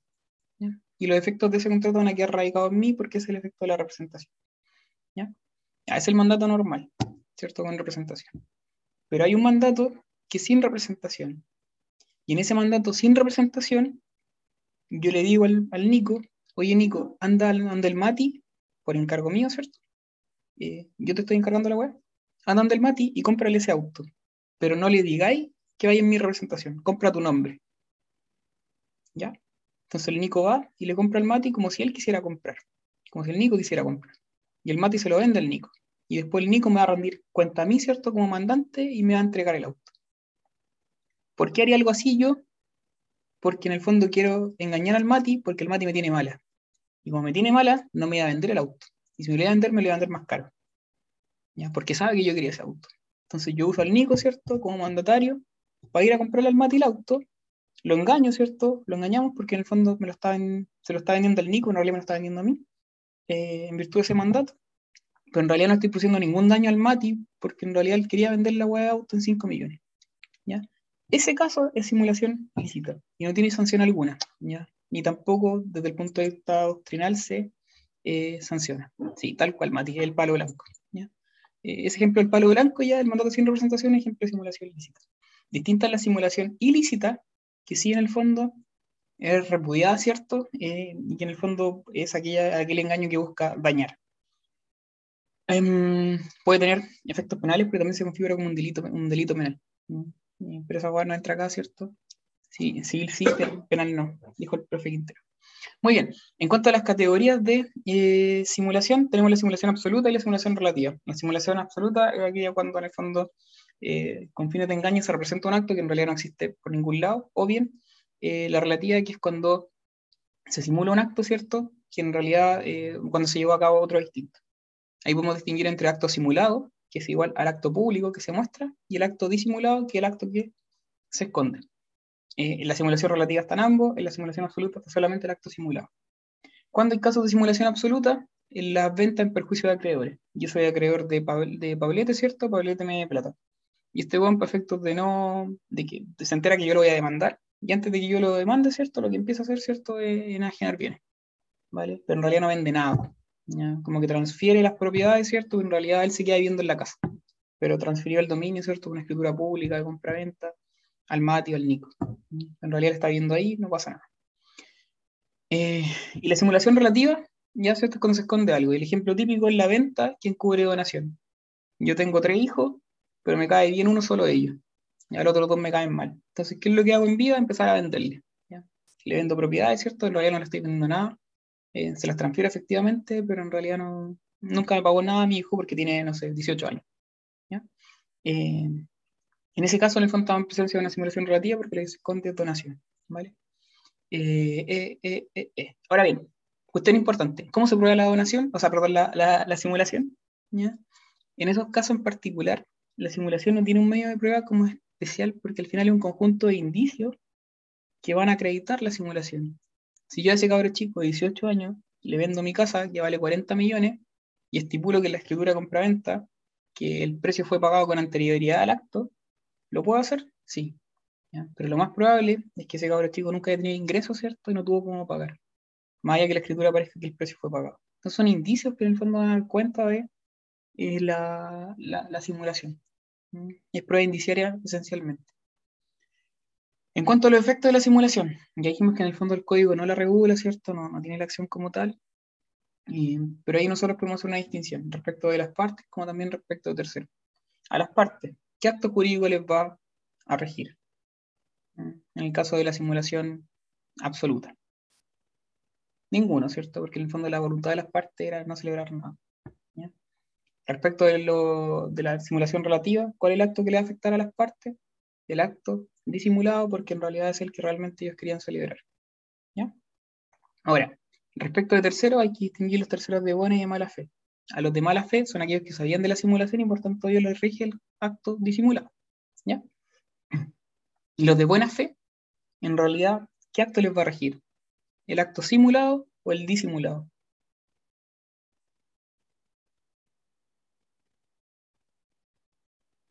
En principio, el simulado, pero están de buena fe, no conocen la simulación, ¿cierto? Pero pueden tener sospecha de la simulación. Y en ese caso van a demandar la acción de simulación para que el juez declare que en el fondo hay un acto simulado y uno disimulado. Y en ese caso los terceros incluso pueden ver, esos terceros de buena fe pueden ver por cuál se rigen, si por el acto simulado o el disimulado, según cómo les convenga. Eh, ¿Por qué se los planteo así? Les dije que la simulación no está sancionada por el Código Civil. Y como no está san- sancionada por el Código, Civil, no es una acción de ineficacia. La acción de simulación como tal es netamente declarativa, pero no busca dejar sin efecto un acto jurídico como tal. Para dejar sin efecto el acto jurídico, necesariamente debe interponerse con otra acción, que es la acción de nulidad. Supongamos el primer ejemplo, en el caso de la venta en perjuicio de acreedores. Bueno, perdón, la venta que encubre donación, ¿ya? Yo le vendí, ¿cierto?, una propiedad a mi hijo de 18 años y me calcé a los otros dos hijos. Esos dos otros hijos algún día van a ir al conservador y se van a dar cuenta de que, ups, parece que se transfirió la propiedad a uno de los hijos y aparece como que fue todo más o menos trucho. ¿Qué van a hacer ellos? Para dejar, para dejar sin efecto esa compraventa, van a demandar simulación, ¿cierto? Pero ¿cuál es, la fin- ¿cuál es la finalidad de la simulación según dijimos recién? Es dejar a la vista, ¿cierto? En el fondo los contratos simulados y disimulados, netamente declarativos. ¿Le quité efecto a esa compraventa que celebré con mi hijo? No, ¿cierto? Esa compraventa sigue siendo válida. ¿Y cómo le resto valor? Si yo en la demanda también interpongo acción de nulidad. ¿Y por qué voy a interponer acción de nulidad? Porque a ese acto le falta un requisito de existencia o de validez. Y en este caso, por regla general se entiende que falta la voluntad, porque esa voluntad mía respecto a mi hijo, por regla general no es seria, ¿ya? Porque en realidad le está haciendo una donación, ¿ya? Eh, y por otra parte se entiende que esos actos simulados al menos carecen de causa. No, no tienen, no tienen causa. La causa es ilícita al menos.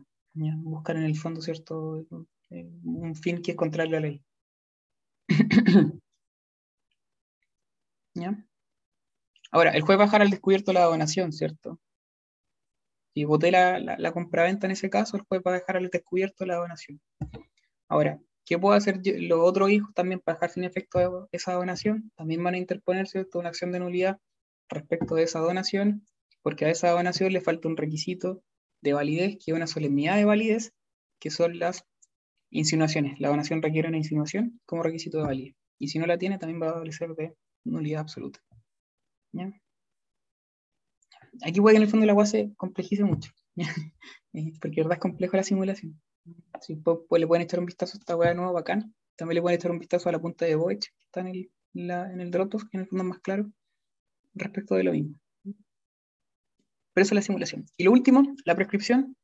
Hay una discusión ahí respecto al plazo, como una acción innominada, se entendería que en el fondo le aplica la regla general, que son los cinco años de prescripción. Algunos sostienen que también en la acción, eh, o sea, que la prescripción va a ser la de la nulidad, como se interpone, ¿cierto? Con la acción de nulidad, tiene que ser siempre con la acción de nulidad, sería el plazo de la nulidad. esa es como la teoría mayoritaria, ¿vale? Eso. Eh, ¿Qué más? Ya, la cuestión de las contraescrituras lo revisan pero no. Mayor, importante, jurisprudencia respecto a la simulación, da lo mismo. Eh, objeto, ¿ya? Vamos al objeto, eso sí es importante. Respecto al objeto existe una discusión en cuanto al concepto. ¿Cuál es el objeto del acto jurídico?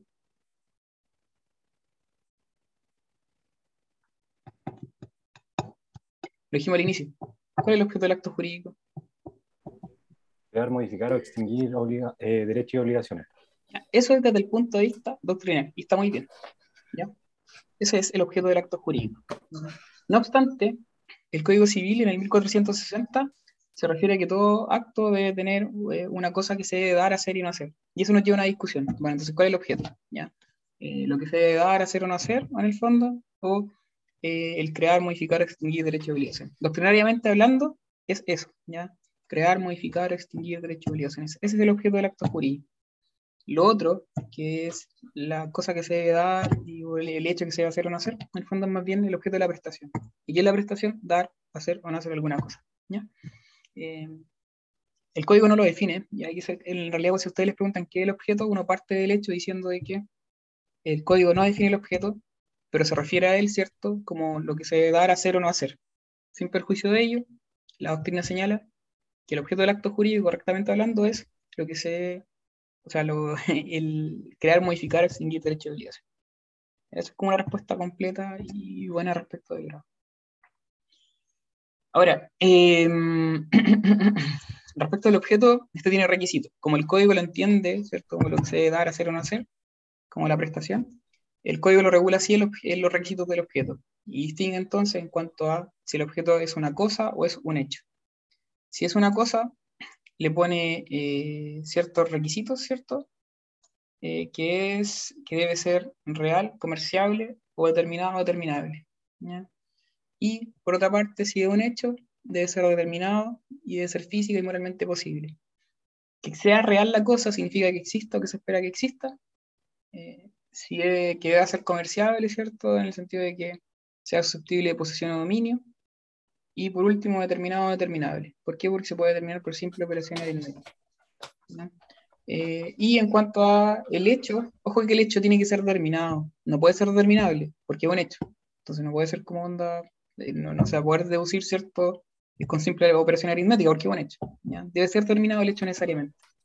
Y lo otro es que sea física y moralmente posible, cuando es físicamente posible, cuando no es contrario a las leyes de la naturaleza, y moralmente posible cuando no es contrario al ordenamiento jurídico. ¿ya? Eh, te contesto de ahí, Giselle. ¿ya? Que he hecho una pregunta en el chat.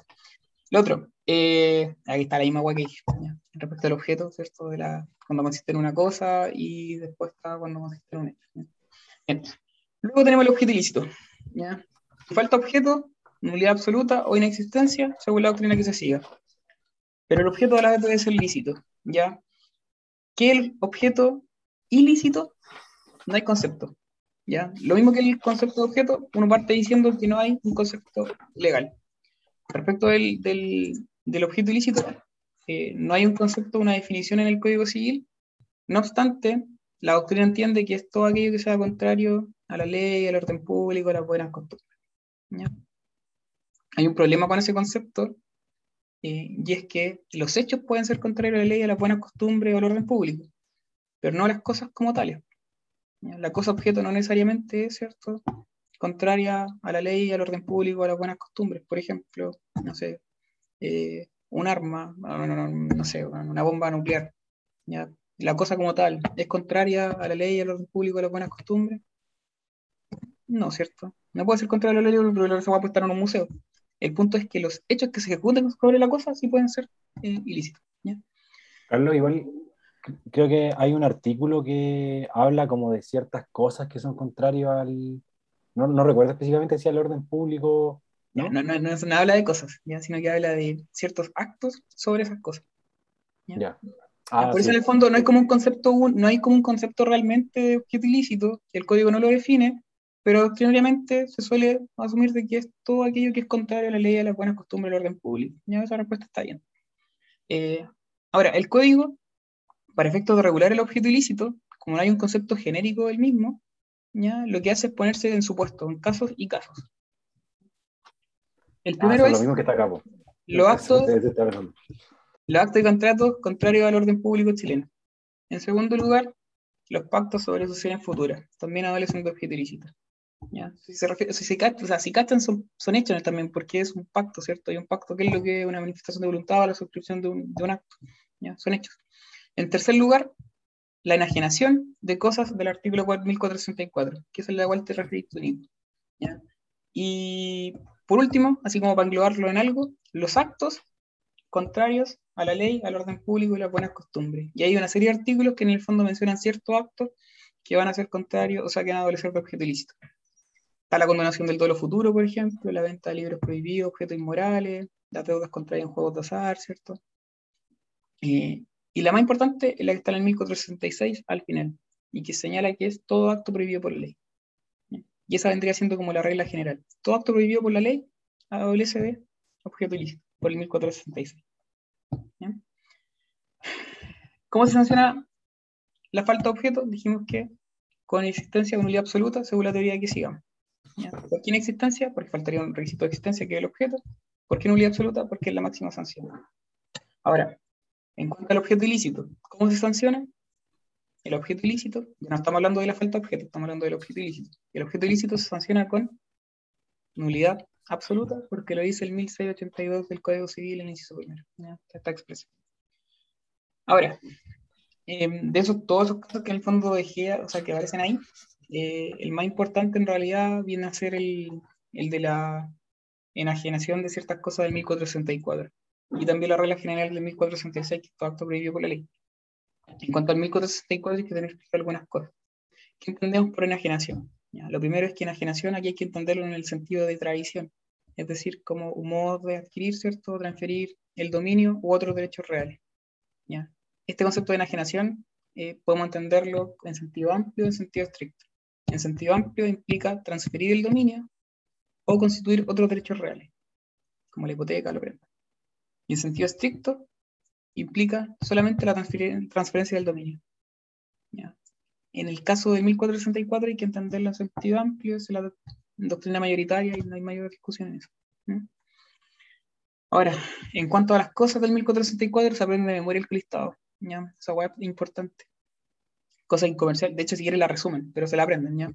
De las cosas que no están en el comercio, es decir, cosas incomerciables, punto. En segundo lugar, de los derechos o privilegios que no pueden transferirse a otra persona. Eso es igual a derechos personalísimos. Si quieren resumirlo, pues me lo resumen así, pero bueno, se lo se aprenden en el listado.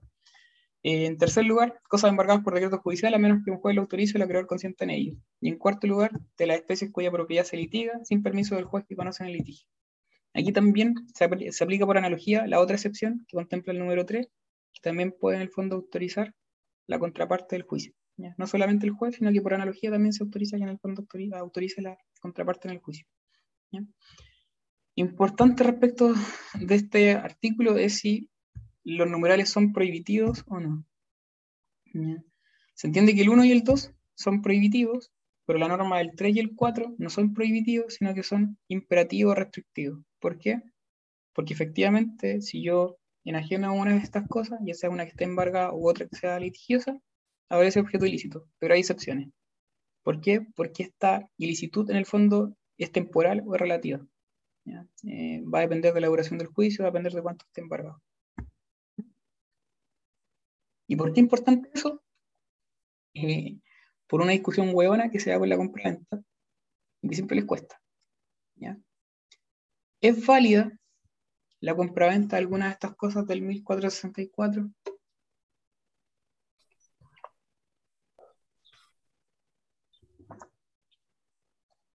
Esa puede ser una pregunta de grado, si es que en el fondo se las quieren colocar difícil. Es más, creo que a mí me lo preguntaron. Tiene que ver con el artículo 1810. ¿Es válida la compraventa de una de las cosas del 1464? Vamos viendo. Mm, ¿Qué es la compraventa? Un acto jurídico, ¿cierto? La enajenación, ¿qué es lo que es? O tradición, si quieren llamarlo por algún nombre distinto, pero suena más quizás. Es un acto jurídico también, porque una manifestación de voluntad que en este caso en particular busca transferir ¿cierto? un derecho real, o sea, el dominio o constituir un derecho real. ¿Ya? Busca producir efectos jurídicos. Eh, ¿Qué es lo que sanciona este artículo, el 1464? ¿La enajenación o la compraventa? La enajenación, ¿cierto? No la compraventa. Por tanto, si alguien les pregunta, ¿se puede comprar o vender una cosa del 1464? Uno va a decir que en principio se podría, ¿ya? Pero aquí hay que relacionar este artículo con el 1810 que está dentro de la compraventa. ¿Qué dice el 1810? Que todas las cosas se pueden vender. Todas. Salvo cuya enajenación esté prohibida por la ley. ¿Y dónde están las cosas cuya enajenación está prohibida por la ley? En el 1464. Entonces, yo junto esos dos artículos, el 1464 con el 1810, ¿a qué conclusión llego? ¿A qué conclusión llego? A que la enajenación de las cosas del artículo 1464 no está permitida. Ya, pero eso va hasta con el, el puro 1464. ¿A qué conclusión llego del 1810 con el 1464? Si to- El 1464 dice que se pueden vender todas las cosas, salvo aquellas cuya enajenación están prohibidas por la ley. Y las cosas cuya enajenación están prohibidas por la ley están en el 1464, ¿cierto? Insisto, puede que suene básico o muy obvio, pero necesito la respuesta. ¿A qué conclusión llego de esos dos artículos? Que no se podrían vender conforme a esos dos artículos. Ya, no se podrían vender, ¿cierto? Bien. En términos jurídicos, ¿cierto? Podría concluir que esa compraventa está prohibida. Eh, ¿Se entiende? Que está prohibida. No se puede. ¿Ya? ¿Qué artículo tendría que agregar entonces para efectos de que esa compraventa adolezca de objeto ilícito?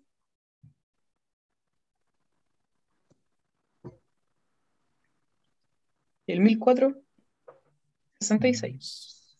¿Ya? Porque el 1466 sanciona con objeto ilícito, ¿cierto? Los actos prohibidos por la ley. ¿Me explico? El 1464 y el 1810 no me bastan para concluir que hay objeto ilícito. Porque el 1464 solamente sanciona con objeto ilícito la enajenación. ¿Se entiende? No sanciona la compraventa. Y esta guarda de derecho estricto, ¿vale? Entonces son estos casos, no hay más. Es importante la regla general, por eso en el fondo le insistí con la regla general. ¿ya? Pero si yo relaciono el 1464 con el 1810, yo llego a la conclusión de que efectivamente esa compraventa sobre una de las cosas del 1464 está prohibida. No se puede. ¿Y ahí cómo la sanciono? Con el 1466. Por tanto, necesito aplicar los tres artículos. ¿Vale? Ya. ¿Dudas? ¿Preguntas? Módulo muy mal. Por lo general, módulo como el hoyo. Ya, eso. Eh, sigamos. Eh, ya, nos vamos a la causa. Ya, aquí la causa no la voy a disfrutar acá porque esta va media compleja. Y si no, vamos a terminar la hora del queso. Y en teoría tenía que ir a jugar a pelota a las 9, pero ya cada parece. Eh, pero mucha materia. pero está bien. ¿Qué es la causa? Eh, el código define la causa en el 1467 en el inciso segundo como el motivo que induce el acto contrato. ¿ya? Pero cuando uno en general le preguntan causa, uno le preguntan las acepciones de la causa, ¿ya? o los tipos de causa. Y una es la causa eficiente, la causa final y la causa ocasional. La causa eficiente es de relación con la fuente del acto. ¿ya? Eh, por ejemplo, eh, ¿cuál es la causa de que yo tenga que pagarle al Mati 300 pesos por su cuaderno. ¿Cuál es la causa? La compra-venta. Es la fuente de la obligación. ¿Se entiende? No, no es más que eso. A la, la causa eficiente apunta a la fuente de la obligación. La causa final, por otra parte, es aquel fin directo e inmediato que la parte se propone alcanzar en virtud de una finalidad típica y constante según el acto jurídico. Es decir, eh, ¿cuál es la causa final de que yo tenga que pagarle 300 pesos al Mati que quiero comprar, ¿cierto? Y quiero ser dueño de eh, ese cuaderno. ¿ya? Y en general, eh, en todas las compraventas va a ser el mismo fin, ¿cierto? Que es comprar algo. Yo pago mi obligación para poder comprar algo. Y la ocasional dice relación con un fin más bien subjetivo interno. ¿Por qué?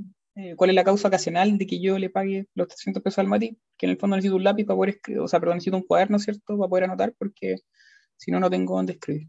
¿ya? Dice relación más bien con algo subjetivo. Y que en el fondo es variable, ¿cierto? Según las personas, según todo tipo de personas. Concepto. El código está en el 1467 inciso segundo, ¿cierto? Eh, es importante para efectos de la excepción de contrato no cumplido y la condición resolutoria tácita, ya que aplican en los contratos bilaterales. Cuando estemos en obligaciones vamos a ver por qué. Ahora me baja explicarlo, si no nos vamos a alargar. Eh, y respecto de la causa, hay distintas discusiones, ¿ya? Eh, que en el fondo es pertinente mm, referirse a ellas por encima, ya es raro que alguien le pregunte en causa como en profundidad. Y ahí tenemos la primera discusión. ¿Qué es lo que tiene que tener causa? ¿El acto jurídico o la obligación? Y en segundo lugar, esa causa es de tipo objetiva o de tipo subjetiva. Y esas preguntas son las que suelen, las que pretenden responder las distintas doctrinas que emanan a raíz de la causa. Tenemos los anticausalistas y los causalistas. ¿Qué es lo que dicen los causalistas? Que el acto, o sea, perdón, que, debe haber una causa. Y los anticausalistas, que no se requiere la causa porque es una teoría que en el fondo a alguien se le ocurrió mientras estaba aburrido. Eh, y en cuanto a los causalistas, tenemos los clásicos eh, o los tradicionales. ¿Vale? Y en cuanto a esta teoría, eh, hay que decir lo siguiente.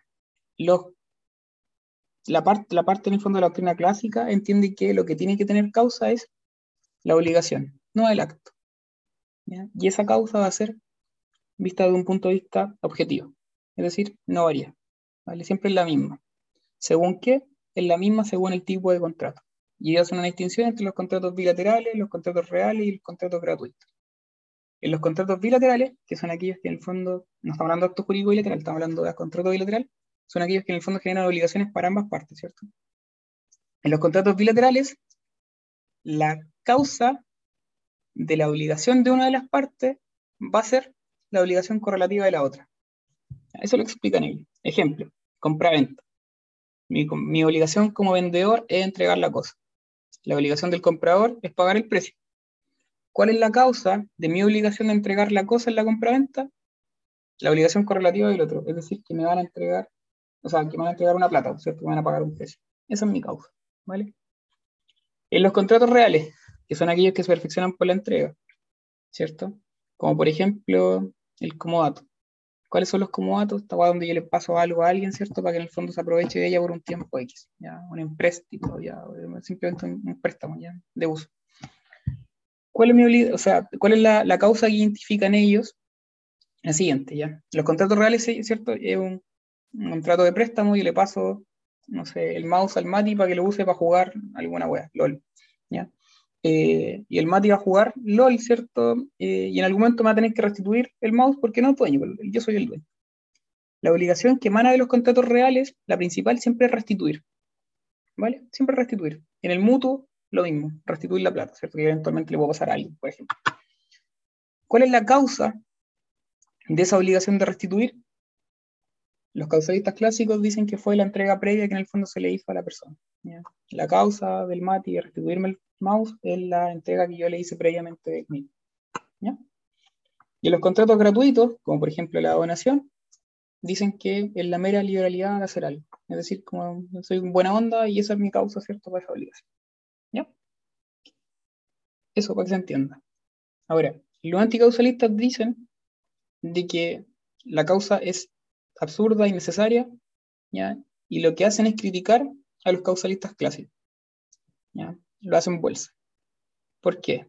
Porque en primer lugar, en los contratos bilaterales, ¿cierto? La teoría es que la causa es la obligación de una parte y la obligación correlativa de la otra. ¿Cuál es el problema de eso? Es que la causa presupone ser anterior a la obligación, pues, porque es causa, ¿cierto? Ahora, si en los contratos bilaterales decimos que la causa es la obligación de una de las partes, es la obligación correlativa de la otra, en realidad ambas obligaciones nacen al mismo tiempo. Entonces, una puede ser causa de la otra, no, ¿cierto? Pierde sentido. En los contratos reales, eh, hay más causas por las cuales se critica, pero en como la principal. En los contratos reales, ¿cómo se reflexionan los contratos reales? Con la entrega, ¿cierto? Y para los causalistas clásicos, la entrega previa es la causa de la obligación de restituir. Puede ser esa entrega causa y a la vez eh, la forma en que se perfecciona el acto. No, porque es confundir ¿cierto? las cosas. La causa en el fondo no puede ser la forma en que se perfecciona el acto y a la vez ser causa, porque en realidad en ese momento no existía el acto, ¿se entiende? Entonces no puede ser ambas. Y por último, en los contratos gratuitos, ¿cierto? Los clásicos dicen que es la mera liberalidad de hacer algo o no hacer algo. ¿Cuál es el problema de los causalistas clásicos ahí? Es que confunden la causa del acto con la voluntad. El hecho de querer hacer algo, ¿no? La mera liberalidad de hacer algo, ¿no? En realidad es más bien algo de voluntad, pues si me nace o no me nace, no tiene que ver con la causa. ¿Se capta? Entonces los causalistas eh, lo que hacen en el fondo es criticarlo en razón de, esas razones. Y por otra parte, hay otros causalistas que son los del móvil, los motivos, los motivos determinantes, hay más teorías en realidad son intrascendentes. Entienden que lo que tiene que tener causa es el acto jurídico, no la obligación, y esto es de carácter subjetivo apunta a los motivos internos que la persona tiene para obligarse, los cuales pueden ser reprochables y por ende jurídicamente sancionables por la vía de la causa. Eh, ¿Cuál sigue el código? Fabián del Río, que, de que en el fondo del manual del cual ustedes estudian o el resumen. Eh, del Río entiende que eh, el Andrés Bello fue amarillo, y por tanto asume una teoría ecléctica, es decir, se rige por las dos.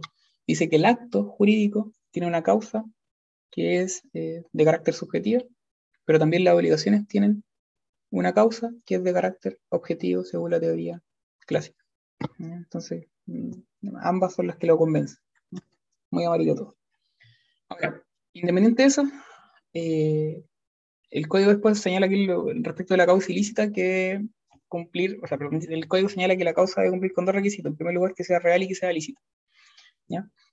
En cuanto a la falta de causa, ¿ya? Eh, bueno, respecto a que sea real se entiende en dos sentidos. ¿ya? Que la causa sea real, por una parte se entiende como si lo que yo estoy expresando como causa es lo que realmente es como causa, no sea falsa en el fondo, y por otra parte entienden, otra parte de la doctrina, de que en el fondo realmente no hay causa, ya cuando en el fondo la causa no es real es cuando no existe ninguna causa, lo cual es criticable porque el fondo siempre hay al menos un motivo subjetivo, ¿cierto?, para poder contratar. Eh, y en cuanto a la licitud, ya en el fondo si es contraria a la ley del orden público, las buenas costumbres. Se entiende hay casos en los cuales falta la causa, como por ejemplo en los actos ejecutados por la creencia errónea de una obligación, enriquecimiento sin causa, ¿cierto? O sin causa lícita al menos.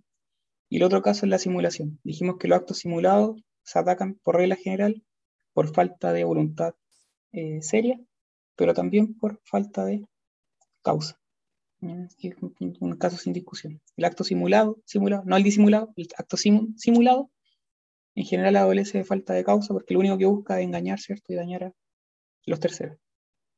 Y en cuanto a la sanción, la falta de causa, inexistencia o nulidad absoluta, y la causa ilícita con nulidad absoluta. Último requisito. Y después ya nos queda la ineficacia y estamos ya terminando.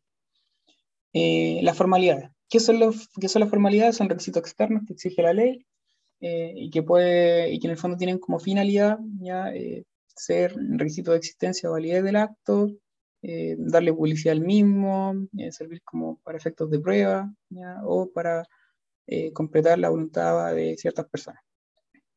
De ese concepto, uno puede extraer varias clasificaciones. Tenemos las formalidades propiamente tales o solemnidades, Pregunta típica logrado. ¿Cuál es la relación entre formalidad y solemnidad? Relación de género-especie. La solemnidad es un tipo de formalidad. También está la formalidad habilitante, las formalidades de publicidad y las formalidades por vía de prueba. En cuanto a las solemnidades, se distinguen también a su vez, ¿cierto?, de existencia y de validez. Eso ya lo conversamos delante cuando estamos hablando de los requisitos de existencia y validez. Las solemnidades pueden ser de existencia y de validez. Y lo importante ir viendo ejemplo y la sanción. ¿ya? Eh, La sanción ante la falta de una, solemnidad de existencia va a ser la inexistencia o la nulidad absoluta. Y la falta de una solemnidad de validez es la nulidad absoluta. Muchas veces te responde nulidad relativa, no sé por. En realidad, esta solemnidad de validez está establecida en relación al acto. Entonces, pues lo mismo es nulidad absoluta. Ya, me cansé. Ejemplo de una solemnidad de existencia.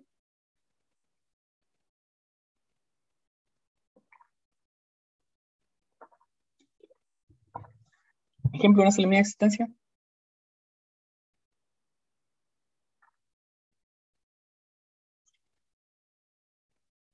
Ejemplo de una solemnidad de existencia. Son fáciles. Los actos jurídicos solemnes tienen solemnidad de existencia. Ejemplo de un acto jurídico solemne. El matrimonio. Testamento, Ya el matrimonio, otro.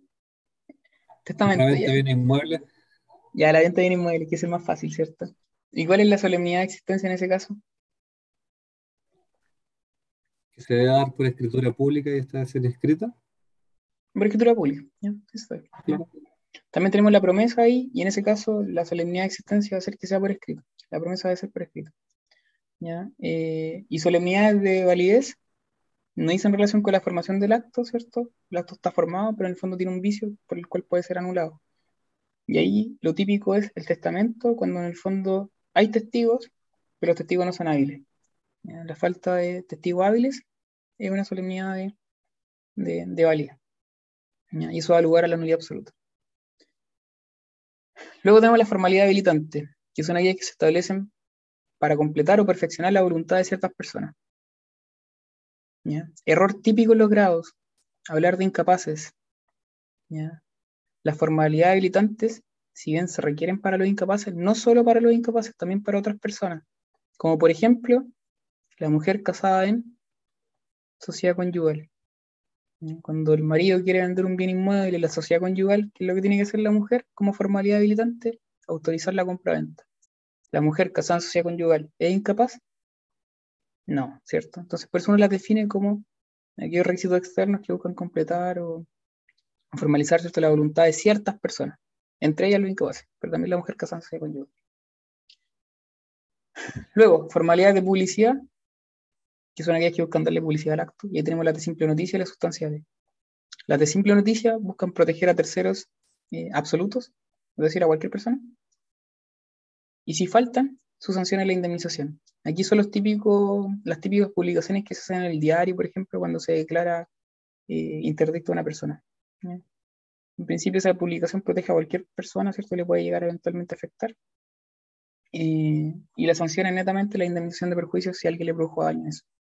Y las otras son las sustanciales, y esas son importantes porque buscan proteger a terceros relativos. ¿Y quiénes son los terceros relativos?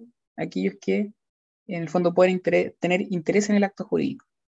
¿Y ahí cuál es la sanción? Inoponibilidad. ¿ya? De forma.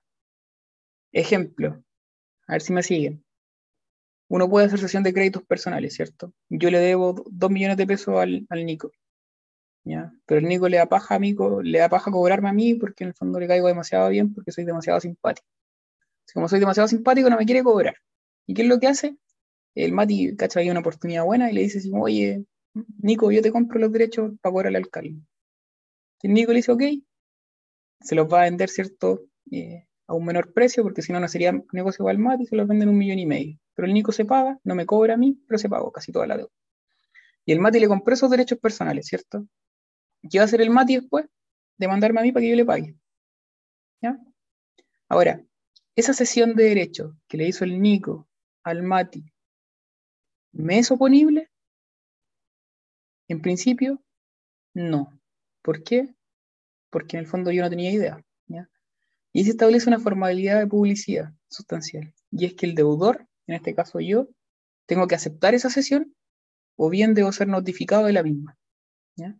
Esa notificación de la sesión de derechos personales o bien eh, el acuerdo mío, el consentimiento mío, eh, constituye ya una formalidad de publicidad sustancial. Si no me notificaron, ni tampoco yo acepté, yo le digo al Mati, no, ¿sabes qué? No sé qué me estáis cobrando, yo no, no tengo idea del gasto, yo le voy a pagar al Nico. Y voy y le pago al Nico y estoy pagando válidamente. ¿Ya? Bien, y lo último son las formalidades por vía de prueba. Eh, ¿Y cuál es la sanción acá? Es que determinados actos, si no cumplen con estas formalidades por vía de prueba, van a carecer de un determinado medio de prueba. ¿Dónde está regulado esto? En el 1708 y 1709 del Código Civil. ¿Ya? ¿Qué dice el 1708 y el 1709? Si lo tienen a mano, puta, échale un vistazo. Pero dicen que eh, el 1709, si no me equivoco, es el que dice que todo acto contenga una obligación que valga más de dos unidades tributarias debe constar por escrito. Y en 1708 dice que eh, si un acto debe constar por escrito y no consta por escrito, no puede ser probado por, mediante testigo. En términos sencillos. No me acuerdo qué dice textualmente. Entonces, eh, todos estos actos, ¿cierto?, que deben constar por escrito porque contienen una obligación o la entrega de una cosa que valga más de dos UTM, son UTM, eh, no se van a poder probar por testigo si es que no constan por escrito. ¿Vale? Eh, no hice relación con mucho más que eso. Eh, puede pasar, por ejemplo, cuando ustedes pacten honorarios, cuando sean abogados, ¿cierto? Si ustedes pactan honorarios verbalmente nomás, no dejan nada por escrito, van a tener un problema, ¿cierto? Para poder probar después la cuantía del honorario, porque lo más probable es que sean más de 2 UTM, ¿cierto? Que son como 100 lucas. ¿Mm? Eh, eso. Y no van a poder probar los honorarios por testigo por mucho que hayan ido mil personas, van a tener que probarlo de otras maneras, como por ejemplo, no sé, lo que se cobra usualmente en la plaza, ya por presunciones u otras. ¿Vale? Eso. Los efectos del acto jurídico lo hemos encontrado parte general, me apaja ahora, si no, va a ser muy claro que todo. Ineficacias, ¿ya? Eso sí. ¿Qué es la ineficacia? La reacción del ordenamiento jurídico en cuya virtud se priva de efectos aquel acto que no cumple con los requisitos de existencia o validez del acto jurídico, o bien que por un hecho o causa posterior eliminan, reducen o perturban los efectos propios de un acto válido. De esta clasifica, o sea, este concepto uno puede sacar una eficacia en sentido amplio y en sentido estricto. La ineficacia en sentido amplio apunta principalmente lo que es la inexistencia y la nulidad. ¿Por qué? Porque ataca elementos intrínsecos, es decir, a la formación del acto. ¿ya? Elementos que están en la formación del acto. En cambio, y esos elementos intrínsecos son los requisitos de existencia y los requisitos de validez. Por otra parte, la ineficacia en sentido estricto apunta más bien a a elementos extrínsecos o posteriores a la celebración del acto. El acto se celebra con todos sus elementos intrínsecos, todo muy bien, pero por estos actos posteriores en el fondo va a perder este, sus efectos normales o se va a privar de valor. Y tenemos distintas sanciones, como por ejemplo la suspensión, en el caso de plazo suspensivo o condición suspensiva, resolución, caso de condición resolutoria, la revocación en ciertos actos que terminan por eh, voluntad unilateral de una de las partes, desistimiento unilateral, la caducidad, la inoponibilidad. En cuanto a la inoponibilidad, la inoponibilidad más bien no sería, eh, la, inoponibilidad no sería tanto un tipo de ineficacia en sentido estricto, sino que vendría siendo la ineficacia en sí misma, porque no es que por un hecho posterior el acto se vuelva inoponible, sino que es simplemente inoponible per se, porque no se cumplió con alguna formalidad o algo. Eh, los elementos intrínsecos son los de la creación del acto y son igual a los requisitos de existencia y a los requisitos de validez. Y esos son, los que dan lugar, ¿cierto?, a la inexistencia o la nulidad. Luego, respecto a la inexistencia, ya, no me voy a pegar acá, porque la inexistencia en realidad nadie la pesca, porque no es una sanción como tal. Ustedes se la estudian de los manuales, obviamente. No, no voy a centrarme en esta weá, ¿cierto? Eh, no es una sanción como tal tampoco, porque no hay nada que sancionar, simplemente un efecto ante algo que no existe, porque no cumple con los requisitos de existencia, y netamente eh, eh, doctrinario de esta weá, ¿cierto? Claro Solar, en el fondo, su gran defensor, nace el matrimonio, como por ejemplo un matrimonio celebrado, ¿cierto? Sin la presencia de un oficial del registro civil. ¿Existe o no existe? No existiría en ningún caso, tampoco sería nulo, no existe solamente. ¿Qué es lo que debe faltar, ¿cierto? Cualquier requisito de existencia. Punto. En, en cuanto a la discusión entre la existencia y la nulidad absoluta de la nulidad, puta tarea para la casa. ¿ya? Apréndanse los argumentos que da claro solar que emanan del código y que son dos artículos importantes: 1444 y 1701. El 1444, cuando habla de los elementos de la esencia, ¿se acuerdan que decía? Que son aquellos sin los cuales el acto no produce efecto alguno. Entonces, a raíz de eso, Claro Solar entiende que se está reconociendo la inexistencia. Y el otro el 1701, que habla de la falta de escrituras públicas cuando las escrituras públicas se requieren como una solemnidad del acto, que sin esta en el fondo no produce efecto alguno. Por ejemplo, la compraventa de un inmueble, claro, Solar entiende, o sea, el 1601 explica que ese acto de compraventa de un instrumento privado no producir efecto alguno, es decir, no existe tampoco. Son como los dos importantes. Si se aprenden alguno más, bacán. Eh, en cuanto al paralelo, ah, también se lo estudian en alguna parte. Son guas que no preguntan nunca. Ya, nulidad. Sí. Eh, y aquí terminamos. Eh, la nulidad es la sanción legal por la omisión de los requisitos de informalidades que la ley prescribe para el valor de un acto según su especie y la calidad de estado de las partes. 1681 de memoria. ¿Ya? Ese artículo de memoria. Eh, a partir de ese mismo artículo uno puede distinguir entre la nulidad absoluta y la nulidad relativa. ¿ya? La nulidad relativa se suele asociar al término de rescisión. Ya, más allá que también rescisión puede dar pie para entender nulidad absoluta o nulidad relativa, pero en términos generales la rescisión siempre uno cuando, uno, uno cuando dice rescisión está hablando de nulidad relativa. Em, en cuanto a la sanción, ya que rige por regla general es la nulidad relativa. ¿Por qué? Porque la nulidad absoluta tiene causal expresa en el 1682, inciso primero. ¿Mm? Habla de cuatro causales en 1682 cuando en el fondo aplica la nulidad absoluta. Y el inciso segundo dice que en todos los otros casos va a ser nulidad relativa. Eh, ¿Qué más? Respecto de un paralelo, ya, lo mismo, son de derecho estricto, ambas requieren cierta declaración judicial, o en el fondo no se produce el efecto de la nulidad, las causales son distintas, obviamente. Ya, em, ¿qué más? ¿Qué más? ¿Qué más? Ya, eso, vamos a ver más, más en particular, pero a lo mismo el paralelo por ahora. Em, mm, mm, mm. Hay otra clasificación más de nulidad total y parcial. Dos totales cuando afecta al acto completo, ¿cierto? Parcial cuando lo afecta solamente en algunas cláusulas. Eso pasa en el testamento, sobre todo cuando hay un error sobre una persona en una asignación. Lo que se anula es la asignación como tal y deja válido el testamento en el resto. Eh, eso, ¿ya? Nulidad absoluta, ¿ya? La nulidad absoluta, ¿cierto? Es el efecto la sanción legal cuando falta un requisito de eh, que en el fondo es, eh, es establecido en consideración a la naturaleza o a la especie del acto contrato. En ese caso hay nulidad absoluta. El 1682, inciso primero, habla de cuáles son las causales. ¿ya? No son las que aparecen ahí. Eh, se refiere a- al objeto ilícito, a la causa ilícita, a los actos celebrados por incapaz absoluto y a la omisión de requisitos o formalidades que la ley prescribe para el valor de cierto acto contrato en atención a su naturaleza y especie. Son las cuatro causales que nombra el 1682, no nombra más. Ahora, ¿cómo se sanciona la falta de objeto? Según lo que habíamos conversado antes, con inexistencia, ¿cierto? O nulidad absoluta. Eh, ¿Cómo metemos la nulidad, la, la nulidad absoluta de la falta de objeto acá si en realidad no aparece nombrada? La metemos por la última causal, por la omisión de requisitos o formalidades que la ley prescribe para el valor cierto acto contrato en atención a su naturaleza de especie. ¿ya? Todo entran por ahí. Y ahí uno agrega, ¿cierto? El error esencial obstáculo, ahí uno agrega la falta de objeto, ahí uno agrega la falta de causa, entre otras. ¿Vale? Eh, que son más bien causales doctrinales, no son legales. ¿Qué más? ¿Qué más? ¿Qué más? ¿Qué más? Eh, está establecido el interés público, ¿cierto? Es súper importante y en razón de ello la titularidad de la nulidad absoluta es súper amplia. ¿Quiénes son titulares? Ya, tips aquí. Es un error súper común que les pregunten, ¿quién es titular de la unidad absoluta? Y dicen, el juez, eh, cualquier persona y el Ministerio Público. Ya, responder así es súper vago en el fondo y los van a huevear. ¿Qué es lo que hay que responder? ¿En qué supuestos esas personas son titulares de la acción? Entonces, el juez de oficio. ¿Cuándo aparece de manifiesto en el contrato? En el acto de contrato. ¿ya? En segundo lugar, cualquier persona.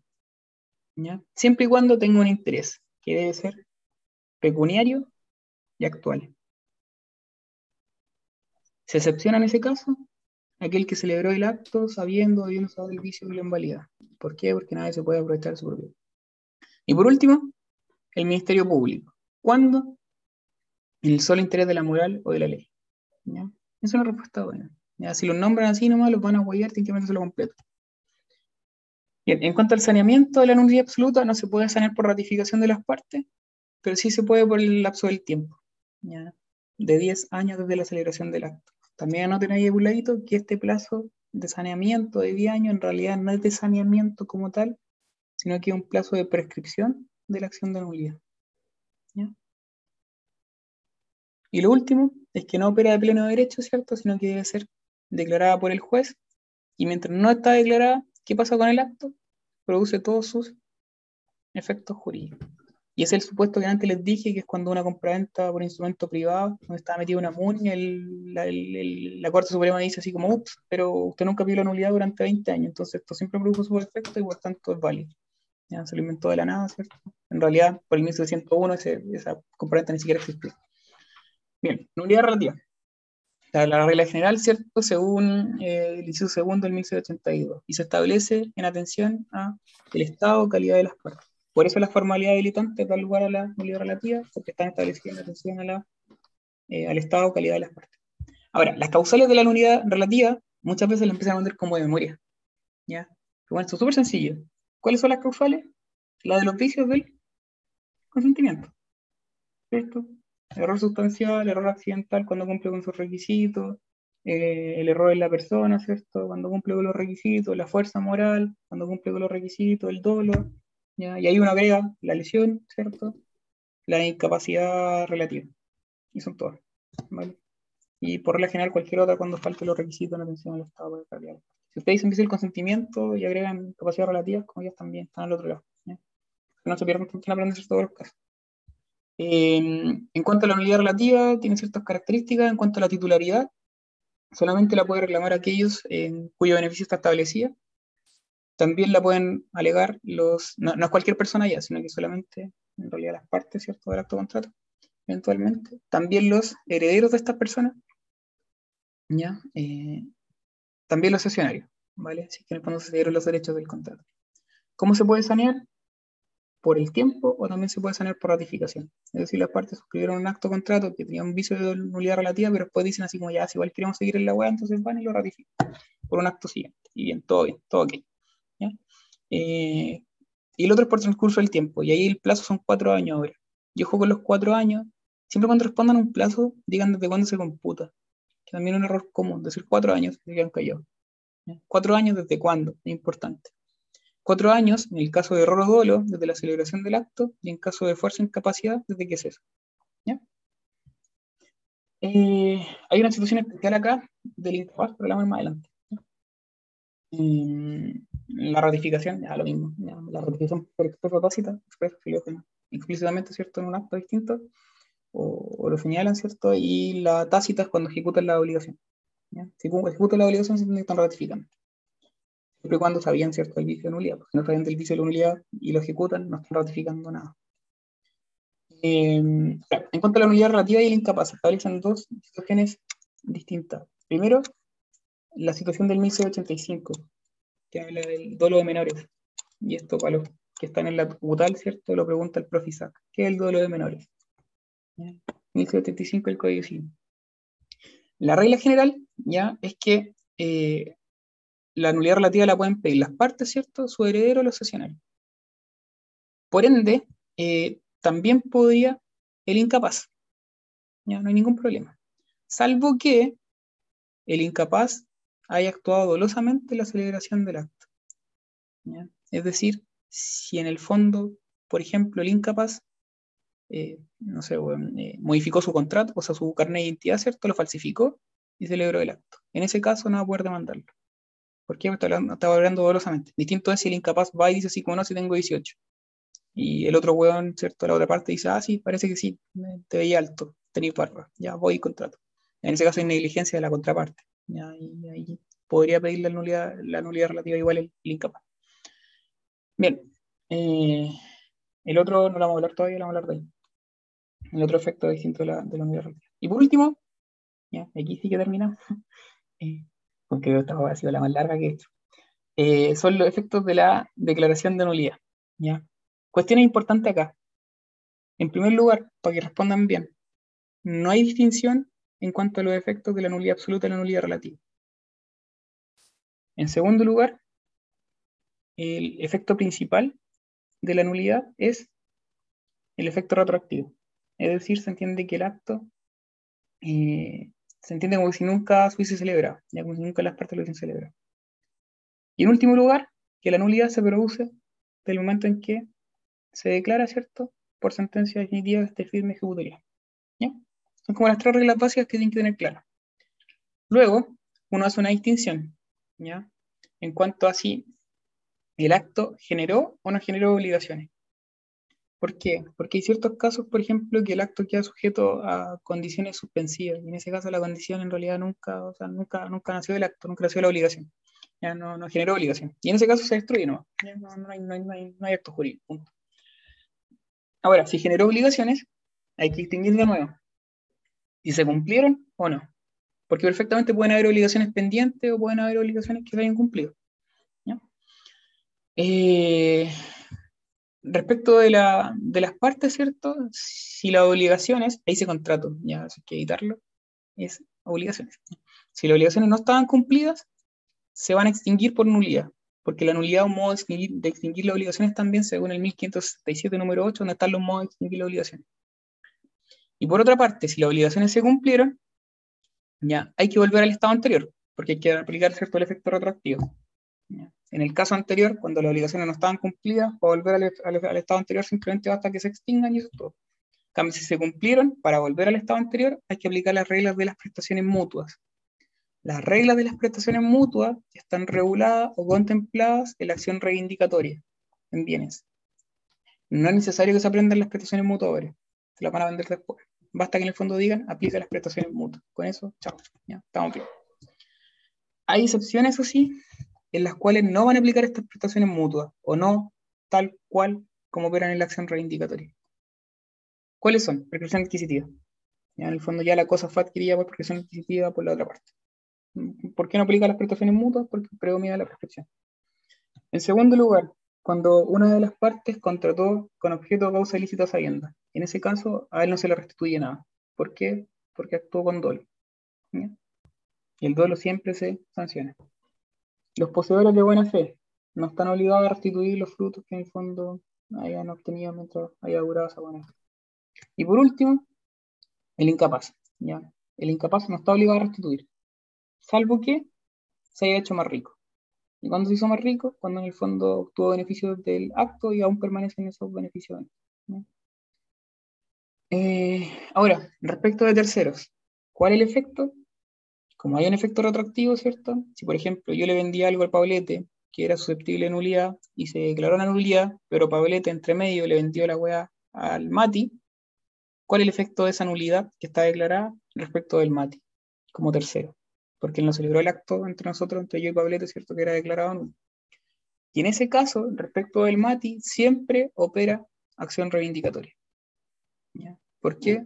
Porque el Pablete le vendió la agua al Mati, pero en realidad por la nulidad, ¿cierto? En realidad yo era el dueño y eso es con efecto retroactivo.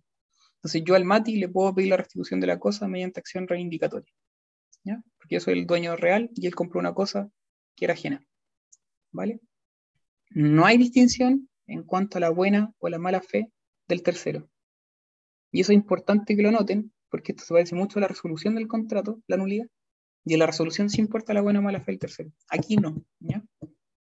Eh, hay excepciones en las cuales no aplicar esta regla de la acción reivindicatoria, y es como, por ejemplo, cuando el MATI adquirió por prescripción adquisitiva. Ahí no le puedo pedir la, o sea, se lo puedo pedir por acción reivindicatoria, pero él va a alegar la prescripción adquisitiva y yo caí.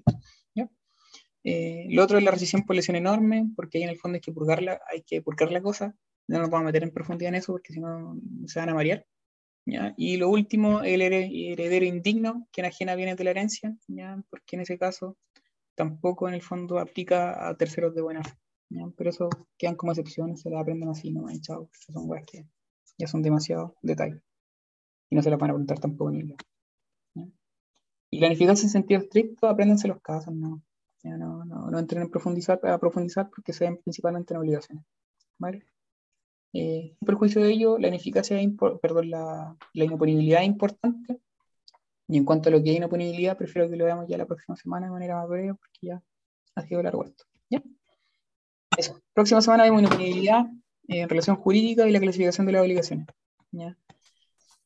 Tema importante, si van quedando atrás en la materia, no se desanimen, al final eh, no hay problema en eso, si no pueden participar hoy día, los miércoles, las teorías grupales, tampoco se echen a morir porque ya todo queda grabado y queda subido a Dropbox y lo más probable es que también lo subamos a Spotify porque en el fondo para la gente es más cómodo escucharlo por audio, porque más, uno, más encima uno le puede colocar velocidad 1.5 y es mucho más cómodo, ¿ya? Eh, eh, eh, eh, eh. Así que no se vayan estresando, por lo general siempre parten acá como 30 en el grupo y al final terminamos quedando como 10, no es nada normal, de hecho no, no hay ningún problema en eso, cada uno tiene sus tiempos, ¿cierto? el grado es un proceso más o menos largo y al final se van a ir desgastando si se exigen más de la cuenta también.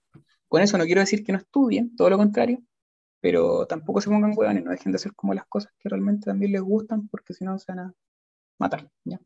Eh, estudiando. Y hay tiempo en verdad para poder eh, prepararlo de aquí a agosto, el grado sin mayor inconveniente. ¿ya? Igual traten de terminar, obviamente, pero si les queda un conchito de nulidad, no se preocupen, mejor la calidad del estudio al hecho de la rapidez. ¿vale? Lo va la próxima semana y punto. Ya, eso.